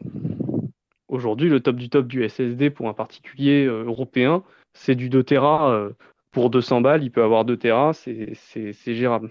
Mais à l'époque, euh, il y a, a peut-être 5-10 ans, c'était euh, 500 gigas, c'était le top du top du SSD. Bah, aujourd'hui, c'est plus accessible. Et cette croissance vers les 500 gigas est principalement concentrée vers, la, le post, euh, post-SegWit, puisque le post-SegWit a fait que les blocs ils faisaient 1,5 voire 2, 2 mégas à la place de 1 méga. Et là, si on devait passer dès maintenant à des blocs de 4 mégas en permanence, euh, bah, on, passerait on passerait au bout de quelques années au Tera. Et là, toutes les personnes qui ont actuellement des disques SSD de 1 Tera seraient aussi emmerdées. Donc, le, problème, il, il peut être réel dans les années qui viennent. Mais une fois qu'il est passé, ça devient plus simple parce que les gens qui ont aujourd'hui un SSD de 2 Tera, déjà, eux, ils ont le temps de voir venir un peu plus. Mais une fois que la blockchain elle aura dépassé le Tera, sa croissance, elle continue d'être linéaire. Et donc, euh, le pourcentage d'augmentation euh, pour atteindre les 2 Tera, ça va être tout aussi long qu'on a mis euh, de temps pour euh, l'atteindre depuis aujourd'hui jusqu'au Tera actuel. Et donc, du coup, comme la croissance du stockage est toujours exponentielle, en tout cas à l'heure actuelle, si on suppose, voilà, c'est une hypothèse qu'on peut supposer qui est un peu forte, mais voilà, qui se maintient toujours. Pour l'instant, on arrive toujours à avoir une croissance exponentielle du matériel. Et eh bien là, à ce moment-là, une fois qu'on aura passé le Tera et que euh, tout le monde aura des disques durs de 2 Tera, bon bah là déjà, ce sera euh, plus facile pour les gens de pouvoir renouveler le matériel pour avoir euh, plus de teraoctets et tout ça.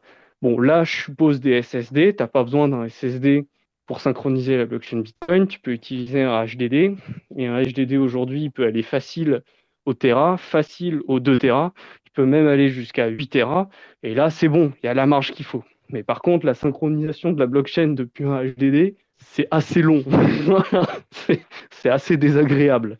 Euh, donc euh, voilà, ça peut poser problème. Après, est-ce que même est-ce que c'est catastrophique? Non, mais ça peut être problématique quand même, quoi. Mais il y a des gens qui vont souffrir un peu.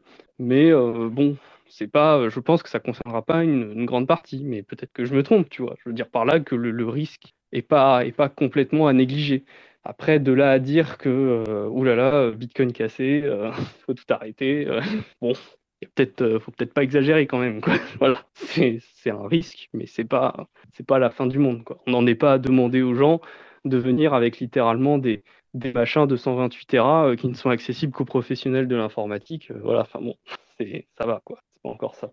Oui, Abdel. ah oui, ouais, non, je sais plus. Si, Kevin, vous êtes en externe sur Liana? Bah oui, c'est open source. Ah ouais, non, parce que tu sais, des fois c'est open source, mais euh, forcément pris en compte dans votre. C'est pas... Tu vois ce que je veux dire? Ah bah oui, non, mais si, là on, on accepte, on accepte, il y a genre deux devs dessus, donc euh, oui, oui, aidez-nous. Hein. D'accord, on va coucher deux, trois trucs. Ok, cool. On en reparle. Euh. Ah, c'est beau, il se passe des choses professionnelles dans les Space Cake. Faites trop vite, tu as envie de dire quelque chose Ouais, tout à l'heure on, on parlait de, de blockchain pruné. Ouais. Et euh, tu avais dit que c'était possible et que tu te demandais euh, qu'est-ce que ça donnerait si tout le monde avait euh, un node avec une blockchain prunée. Mais du coup, si tu te poses cette question de manière légitime, quelle, quelle, est la différence entre une blockchain prunée et, et une blockchain pas prunée Non, non, non. Entre une blockchain prunée et un mec qui commence à partir d'un état, je sais pas, on va dire seulement deux mois en arrière. Alors c'est pas ça une blockchain prunée.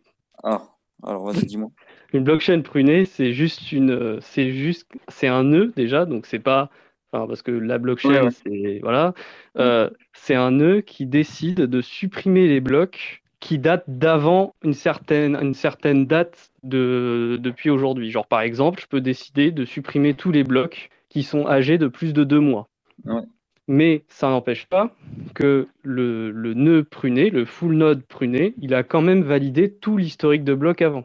Et il a, fait, il a fait une initial block download, une IBD normale. Il a vraiment validé tous les blocs. C'est juste que il déclare, il, lui-même, de lui-même, il supprime les blocs dès lors qu'ils sont âgés de plus de deux mois, par exemple, et il va déclarer au réseau qu'il est pruné. Et donc, attention, il n'a peut-être pas accès à toutes les transactions, euh, notamment les plus vieilles. Quoi. Ok, c'est très clair. Euh, et du coup, euh, quand tu as décrit ce processus-là de, pour le full node, de, de, tout exécuter et ensuite de pruner, bah, moi, ça me donne terriblement envie de mettre une preuve euh, sur cette exécution. Ah, c'est pas la même chose. Quand tu, quand tu fais l'exécution, tu vas, tu, tu, te rends bien compte qu'en fait, tu, tu cherches pas à savoir sur quelle chaîne tu es en train de travailler. Tu récupères une preuve de l'exécution sur une certaine chaîne.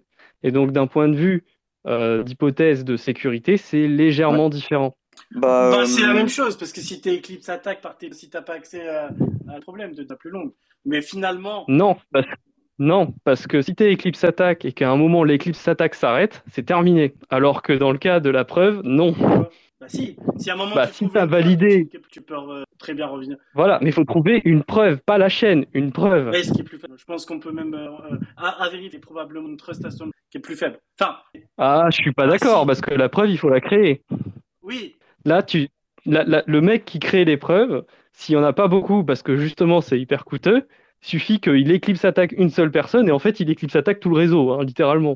Non. Ouais, mais euh, est-ce que je peux juste répondre un peu? Parce que j'ai pas trop compris ce que c'est qu'une éclipse attaque, mais déjà moi dans, sans, avoir besoin d'expliquer, euh, je me disais que c'était quand même sécuriser ça parce que justement, s'il y a plusieurs personnes qui font cette, ce pruner, ce, cette exécution de la blockchain et qui run la preuve, et qu'on voit que le hash de la preuve, en gros, c'est le même avec plein d'acteurs bons, entre guillemets, eh ben, tout le monde va avoir confiance pour dire que je peux me synchroniser sur cette preuve-là. Donc on est d'accord que tu fais confiance à ces bons acteurs qui te fournissent la bonne blockchain. Comme... Ouais, mais si tu veux, t'as Mais c'est la même chose avec euh... pire, pire, pire. Ah non, nous, on se déteste tous sur Bitcoin, donc euh, on fait confiance à personne. Non, mais Enfin, pas confiance, mais t'es pire. Si tu vois pas passer des. Donc, euh, on... par exemple, toutes les preuves dans ce cercle là de Ordinals, des preuves. Ben, on peut tarotoniser avec un full node. Donc, euh, pour moi. Non, non, non, non, c'est pas pareil. Bah, si. Parce que. Non, non, quand tu mets la preuve dans Ordinals, ce que tu crées, c'est l'implication. Avoir un full node implique d'avoir la preuve d'exécution. En revanche, l'inverse, l'implication inverse, pas mais du non, tout. hein. C'est pas parce que. Toujours... Donc en fait, c'est acceptable parce qu'on revient en mode euh, qui est l'IBD. Tu peux même, oui. tu peux même faire un truc. On... Regarde, il bootstrap de manière euh, instant sur réseau, mais en parallèle, tu vois, par exemple, je dis des trucs. Euh, Tout à fait. Et c'est ce que fait Assumutier Exo. Ça d'accord. Mais tant que tu designs le failsafe, le, la boot, tant que le bootstrap, enfin tant que le failsafe, si tu veux, le, mm. le fallback, que tu, tu, tu, peux toujours l'utiliser. Il faut pas se dire ah mais on peut faire des non, preuves, donc du coup on peut aller, ouais, euh, ouais, voilà. Est on est bien d'accord. C'est juste que moi je, je suis d'accord sur le fait que ça, de, voilà, euh, exactement. C'est un confort, mais jamais ça va euh, justifier le moindre compromis sur qu'on doit quand même faire en sorte que cette IBD elle soit faisable. Ah bah, par le pleb. Quoi. Ouais. Mais comme on a dit, c'est juste un confort. Je dis pas qu'il est négligeable, il est très utile, mais voilà, tu vois, pour l'avènement de choses, euh, ça, ça, peut être très intéressant. Oui, bien sûr, mais on est d'accord, c'est un super confort. C'est très très cool. Je suis d'accord. Maintenant, il faut la sécurité vient du fait que tu as toujours la possibilité de rollback si jamais il y a besoin. Yes. Donc, faut être capable de le faire. Et ça, ça implique que tu sois en capacité de faire l'exécution. Yes. Donc, ok, ok, on peut avoir ce confort d'avoir l'exécution qui est faite via une preuve qu'on valide, ça d'accord, j'ai pas de problème avec ça, c'est très bien. Par contre, il faut toujours garantir qu'on peut effectivement faire l'exécution s'il y a besoin, parce que justement, euh, on ne sait jamais ce qui peut arriver avec les gens qui produisent des preuves. Voilà. Mais je suis d'accord que le modèle de confiance, c'est pas non plus genre on fait confiance à machin pour nous donner le bon outil Exo 7. Je suis d'accord que c'est bien différent, c'est bien plus faible, c'est bien moins trust yes. que ça, mais il y a quand même l'idée que tu fais confiance pour avoir accès. Voilà, mais juste pour avoir accès. Tu as la preuve, une fois que tu as la preuve, c'est bon, le gars, tu t'en fous. voilà. Kevin, vas-y, ouais. Ouais, et, euh, juste pour, enfin, euh, comme je sais que vous êtes euh, sur Ethereum aussi, peut-être que pour vous c'est beaucoup plus logique, mais sur Bitcoin, on n'a pas eu encore ces nœuds comme vous avez vous sur Ethereum. Je sais pas le nom, peut-être les light nodes, enfin je sais plus trop. Vous avez plein de vocabulaire, mais ceux que tu vois, tu, tu peux installer, ça fonctionne, et ensuite ton nœud en background, il va lui synchroniser par rapport à la chaîne. Enfin, il va refaire son IBD. Donc nous, c'est un peu ce qu'on est en train de proposer Mmh. maintenant sur Bitcoin, avec genre des années et des années de retard. Vois. Mais tout simplement, tout simplement parce qu'on n'avait pas vraiment le problème et que du coup, bah, personne voulait réduire le, les security assumptions. Euh, C'était pas dérangeant de faire un IBD jusqu'ici. Euh, mais c'est vrai que là, bon, bah, avec Segwit, ça commence à grossir un peu et puis euh, on, a, on approche des 500 gigas. Enfin, ça commence à faire. Donc un IBD, ça prend un peu de temps. Et c'est vrai que quand tu veux lancer un wallet, bah maintenant, tu n'as pas beaucoup de choix. Genre, si tu installes un wallet sur un PC qui n'a pas Bitcoin Core, qui n'a pas un nœud synchronisé ou que tu n'en as pas un à la maison, bah, ton seul choix, c'est soit tu fais un IBD et du coup, tu attends une journée complète pour que ça synchronise et ensuite tu peux utiliser ton wallet, ou alors tu utilises un nœud type Electrum euh, où tu vas faire confiance à un nœud random sur Internet, euh, ce qui n'est pas génial non plus. Et du coup, c'est pour ça que maintenant, ça commence à être euh, poussé quand même pas mal le fait d'intégrer ces trucs, ces, preuves en fait, hein, qui, sont, qui vont être signées soit par des devs ou autres, euh, que ce soit des, devs, des, des, des, preuves comme vous proposez, mathématiques, ou que ce soit des espèces de checkpoints, machin chouette, euh, de préférence, voilà, mathématiques, mais à voir. Mais l'idée, c'est juste vraiment d'essayer de se dire, OK, euh, il est où le problème? Comment on peut faire Mm. pour que quelqu'un, bah, typiquement Liana aujourd'hui, on n'a pas de connexion Electrum. Donc, le seul moyen de faire tourner euh, notre nouveau wallet, là, Liana, à l'heure d'aujourd'hui, c'est de faire tourner un nœud Bitcoin. Ouais. Euh, c'est un peu Ouais, chiant, tu vois. vois, pour tester un wallet, de devoir faire une synchronisation. Mais en fait, ce qui est. Donc, du coup, nous, ce serait super cool de pouvoir avoir un nœud que tu peux lancer. Tu as ton UTXO, euh, ton UTXO 7 qui est partagé, et de là, ton nœud en background, lui, il, il recatch up avec la blockchain. Euh, mais au moins, toi, tu sais que tout ce qui est qui matériel, etc., bon, bah, c'est de ton côté, t'as pas perdu ta privacy, etc. Ouais, ok, mais ouais, carrément. Je pense que pour Liana, ça... par contre, c'est vraiment, c'est un truc Bitcoin, c'est comme on n'a pas de l'équivalent d'un state root, parce qu'en fait, quand t'as tu peux avoir, euh, tu peux euh, faciliter la, la conf que t'as à, à, code qui est pas le tien. Parce que par exemple, sur Ethereum, tu vois, t'as aussi des light clients, gradient dans les, mais ce qui émerge de, les light clients, ils accèdent full node, mais ils écoutent storage, mais par contre, ils des storage proof pour vérifier effectivement, tu te connectes, te dis pas de la merde. Il peut pas te aux états du, mais comme t'as pas de notion d'état, il faut trouver, donc, ok, mais il faudra qu'on voit des trucs à creuser, ça peut être intéressant. Enfin voilà, on voit que, on voit aussi que euh, bah, ça va avec l'idée de, de, ce projet Assume UTXO. On, on, va un jour aller vers effectivement ce qu'on appelle, ce que moi j'appelle des UTXO commitments, où euh, on part d'un UTXO 7 qui n'est pas vide ou qui a été revalidé d'une certaine façon. Euh, voilà, mais ça implique, ça implique des différences de sécurité. Dans, le BitDev euh, qu'on avait eu le mois dernier, j'avais notamment parlé euh, d'un problème qu'il y avait eu une fois, ce, qui, s'était produit en 2015, je crois. C'était le problème du SPV mining, donc le mining basé sans vérifier les transactions, en fait, en utilisant les Simple Payment Verification et sans faire tourner un full node. Et euh, justement, ça avait créé une fork euh, lors de la soft fork pour, euh, pour je sais, je sais plus si c'était euh, CSV ou des choses ou PCSV ou des choses de ce type-là. et donc voilà, donc ça, c'est une, c'est, c'est une hypothèse de, c'est on relaxe un peu la sécurité quand on décide d'utiliser des solutions de, de commitment comme ça. voilà, maintenant c'est pas non plus. On sait que ça peut arriver très rarement que ça pose problème. Ça se produit que quand il y a des soft forks en cours d'activation ou des choses de ce type-là.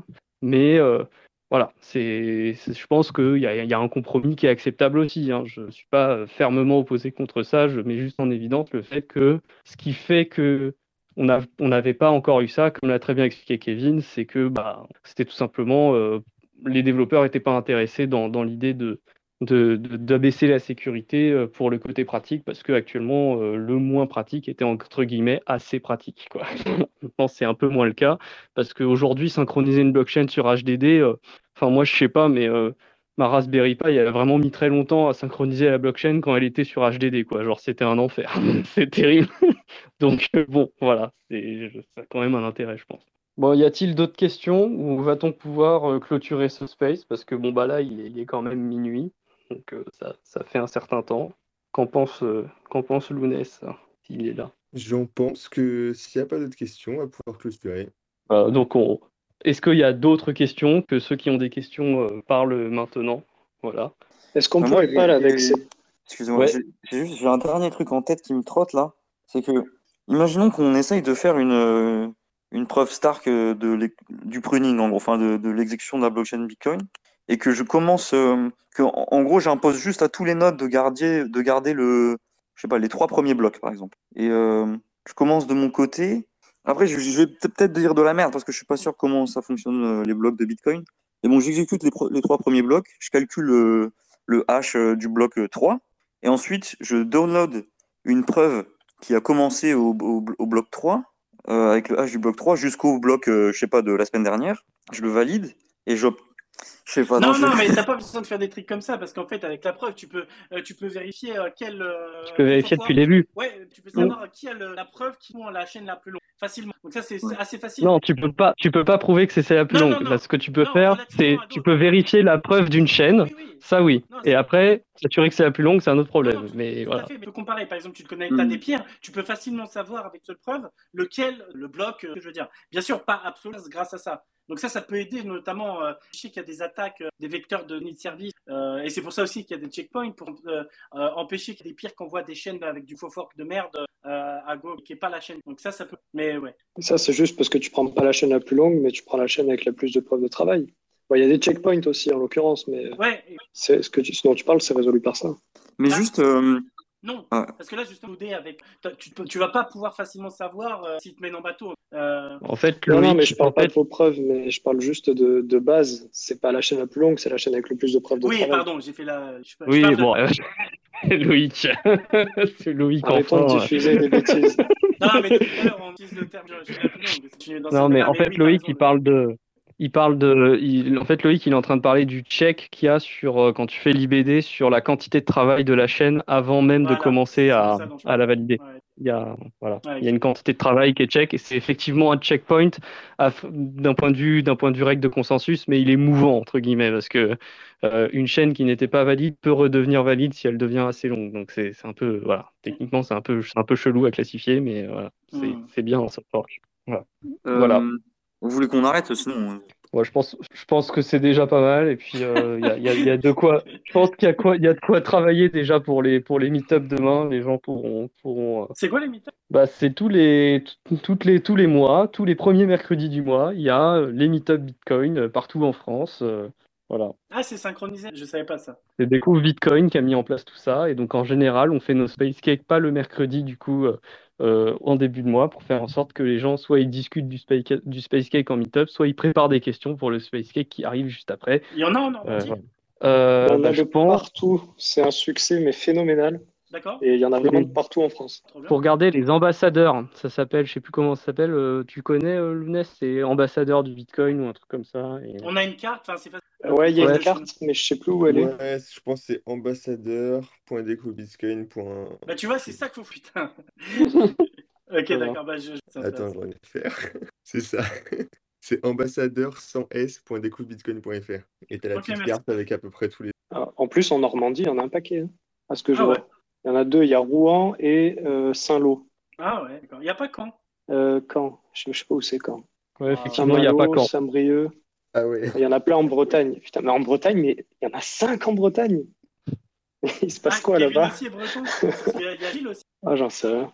Moi, je suis prêt pour le B. Il est pas du côté, je crois. Hein. Ouais, il est du côté de Rennes, je crois. Enfin, il va à Rennes de temps en temps.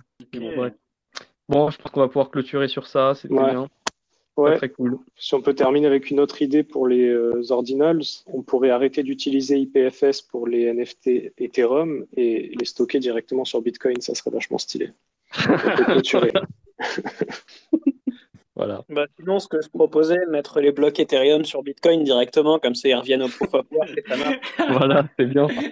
Et c'est ça que je me suis retenu. Quand tu as dit, ouais, j'allais te dire, euh, ça coûte plus cher de Bitcoin, mais je voulais pas rentrer. Après, je crois qu'il y avait déjà un article, un papier de recherche qui avait proposé ça, de, mettre des blocs, des blocs Ethereum commit dans des blocs Bitcoin, histoire d'avoir un mix euh, proof of stake, proof of work, mais bon, bref. Sérieux? Ah ouais. Oui, je crois que je crois que c'était passé euh, une fois. J'ai vu un truc. Bon, après, c'est c'est des articles de recherche. Il y en a, ils font ça dans leur coin. Ils appellent ça des articles de recherche. Ils le mettent sur archive et puis personne regarde. Hein, oui, oui, c'est ça. On connaît, on connaît.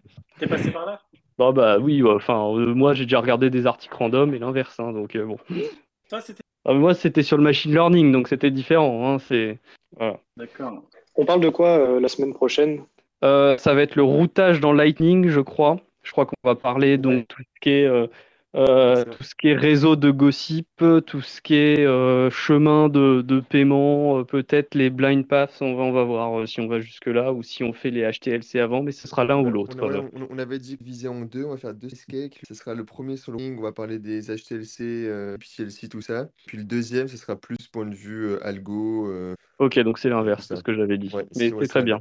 On avait dit donc. Ok. si je peux me permettre de voir un petit longtemps que que je voyais passer le Space Cake, je ne savais pas du tout à quoi ça ressemblait. Et je dois avouer que c'est. Et je vois qu'il y a des gens euh, encore qui sont là après nuit euh, pour parler de sujets techniques, donc c'est stylé. Donc euh, je ah, tenais à vous saluer. Ça, généralement, on, finit à, on finit à 10. N'hésite pas à partager, Abdel, les tweets d'annonce sur ta communauté. puis aujourd'hui, c'était un, peu spécial. On, fait ça une fois par mois, les, sujets libres. yes, ok. Non, en tout cas, D'habitude, c'est plus des sujets cadrés, puis Panta qui fait une petite présentation, tout ça. Et là, comme c'est sujet libre, c'est plus, plus open, quoi. Voilà, voilà. Bah, voilà. Hein. Allez, on peut s'arrêter là, je pense. Ouais, voilà. Merci à tous d'avoir écouté jusqu'ici. C'était très sympa, des belles discussions. On a encore duré bien longtemps. Et puis euh, voilà, si vous nous écoutez en, en replay, euh, pensez à vous abonner, puis mettre des likes, des étoiles selon la plateforme. Et puis, euh, puis voilà, bonne soirée à tous. Et puis à la semaine prochaine, mercredi, mercredi, pour un Space Cake sur Lightning Allez, bonne soirée à tous. Salut. Bonne soirée, merci à tous. Ciao.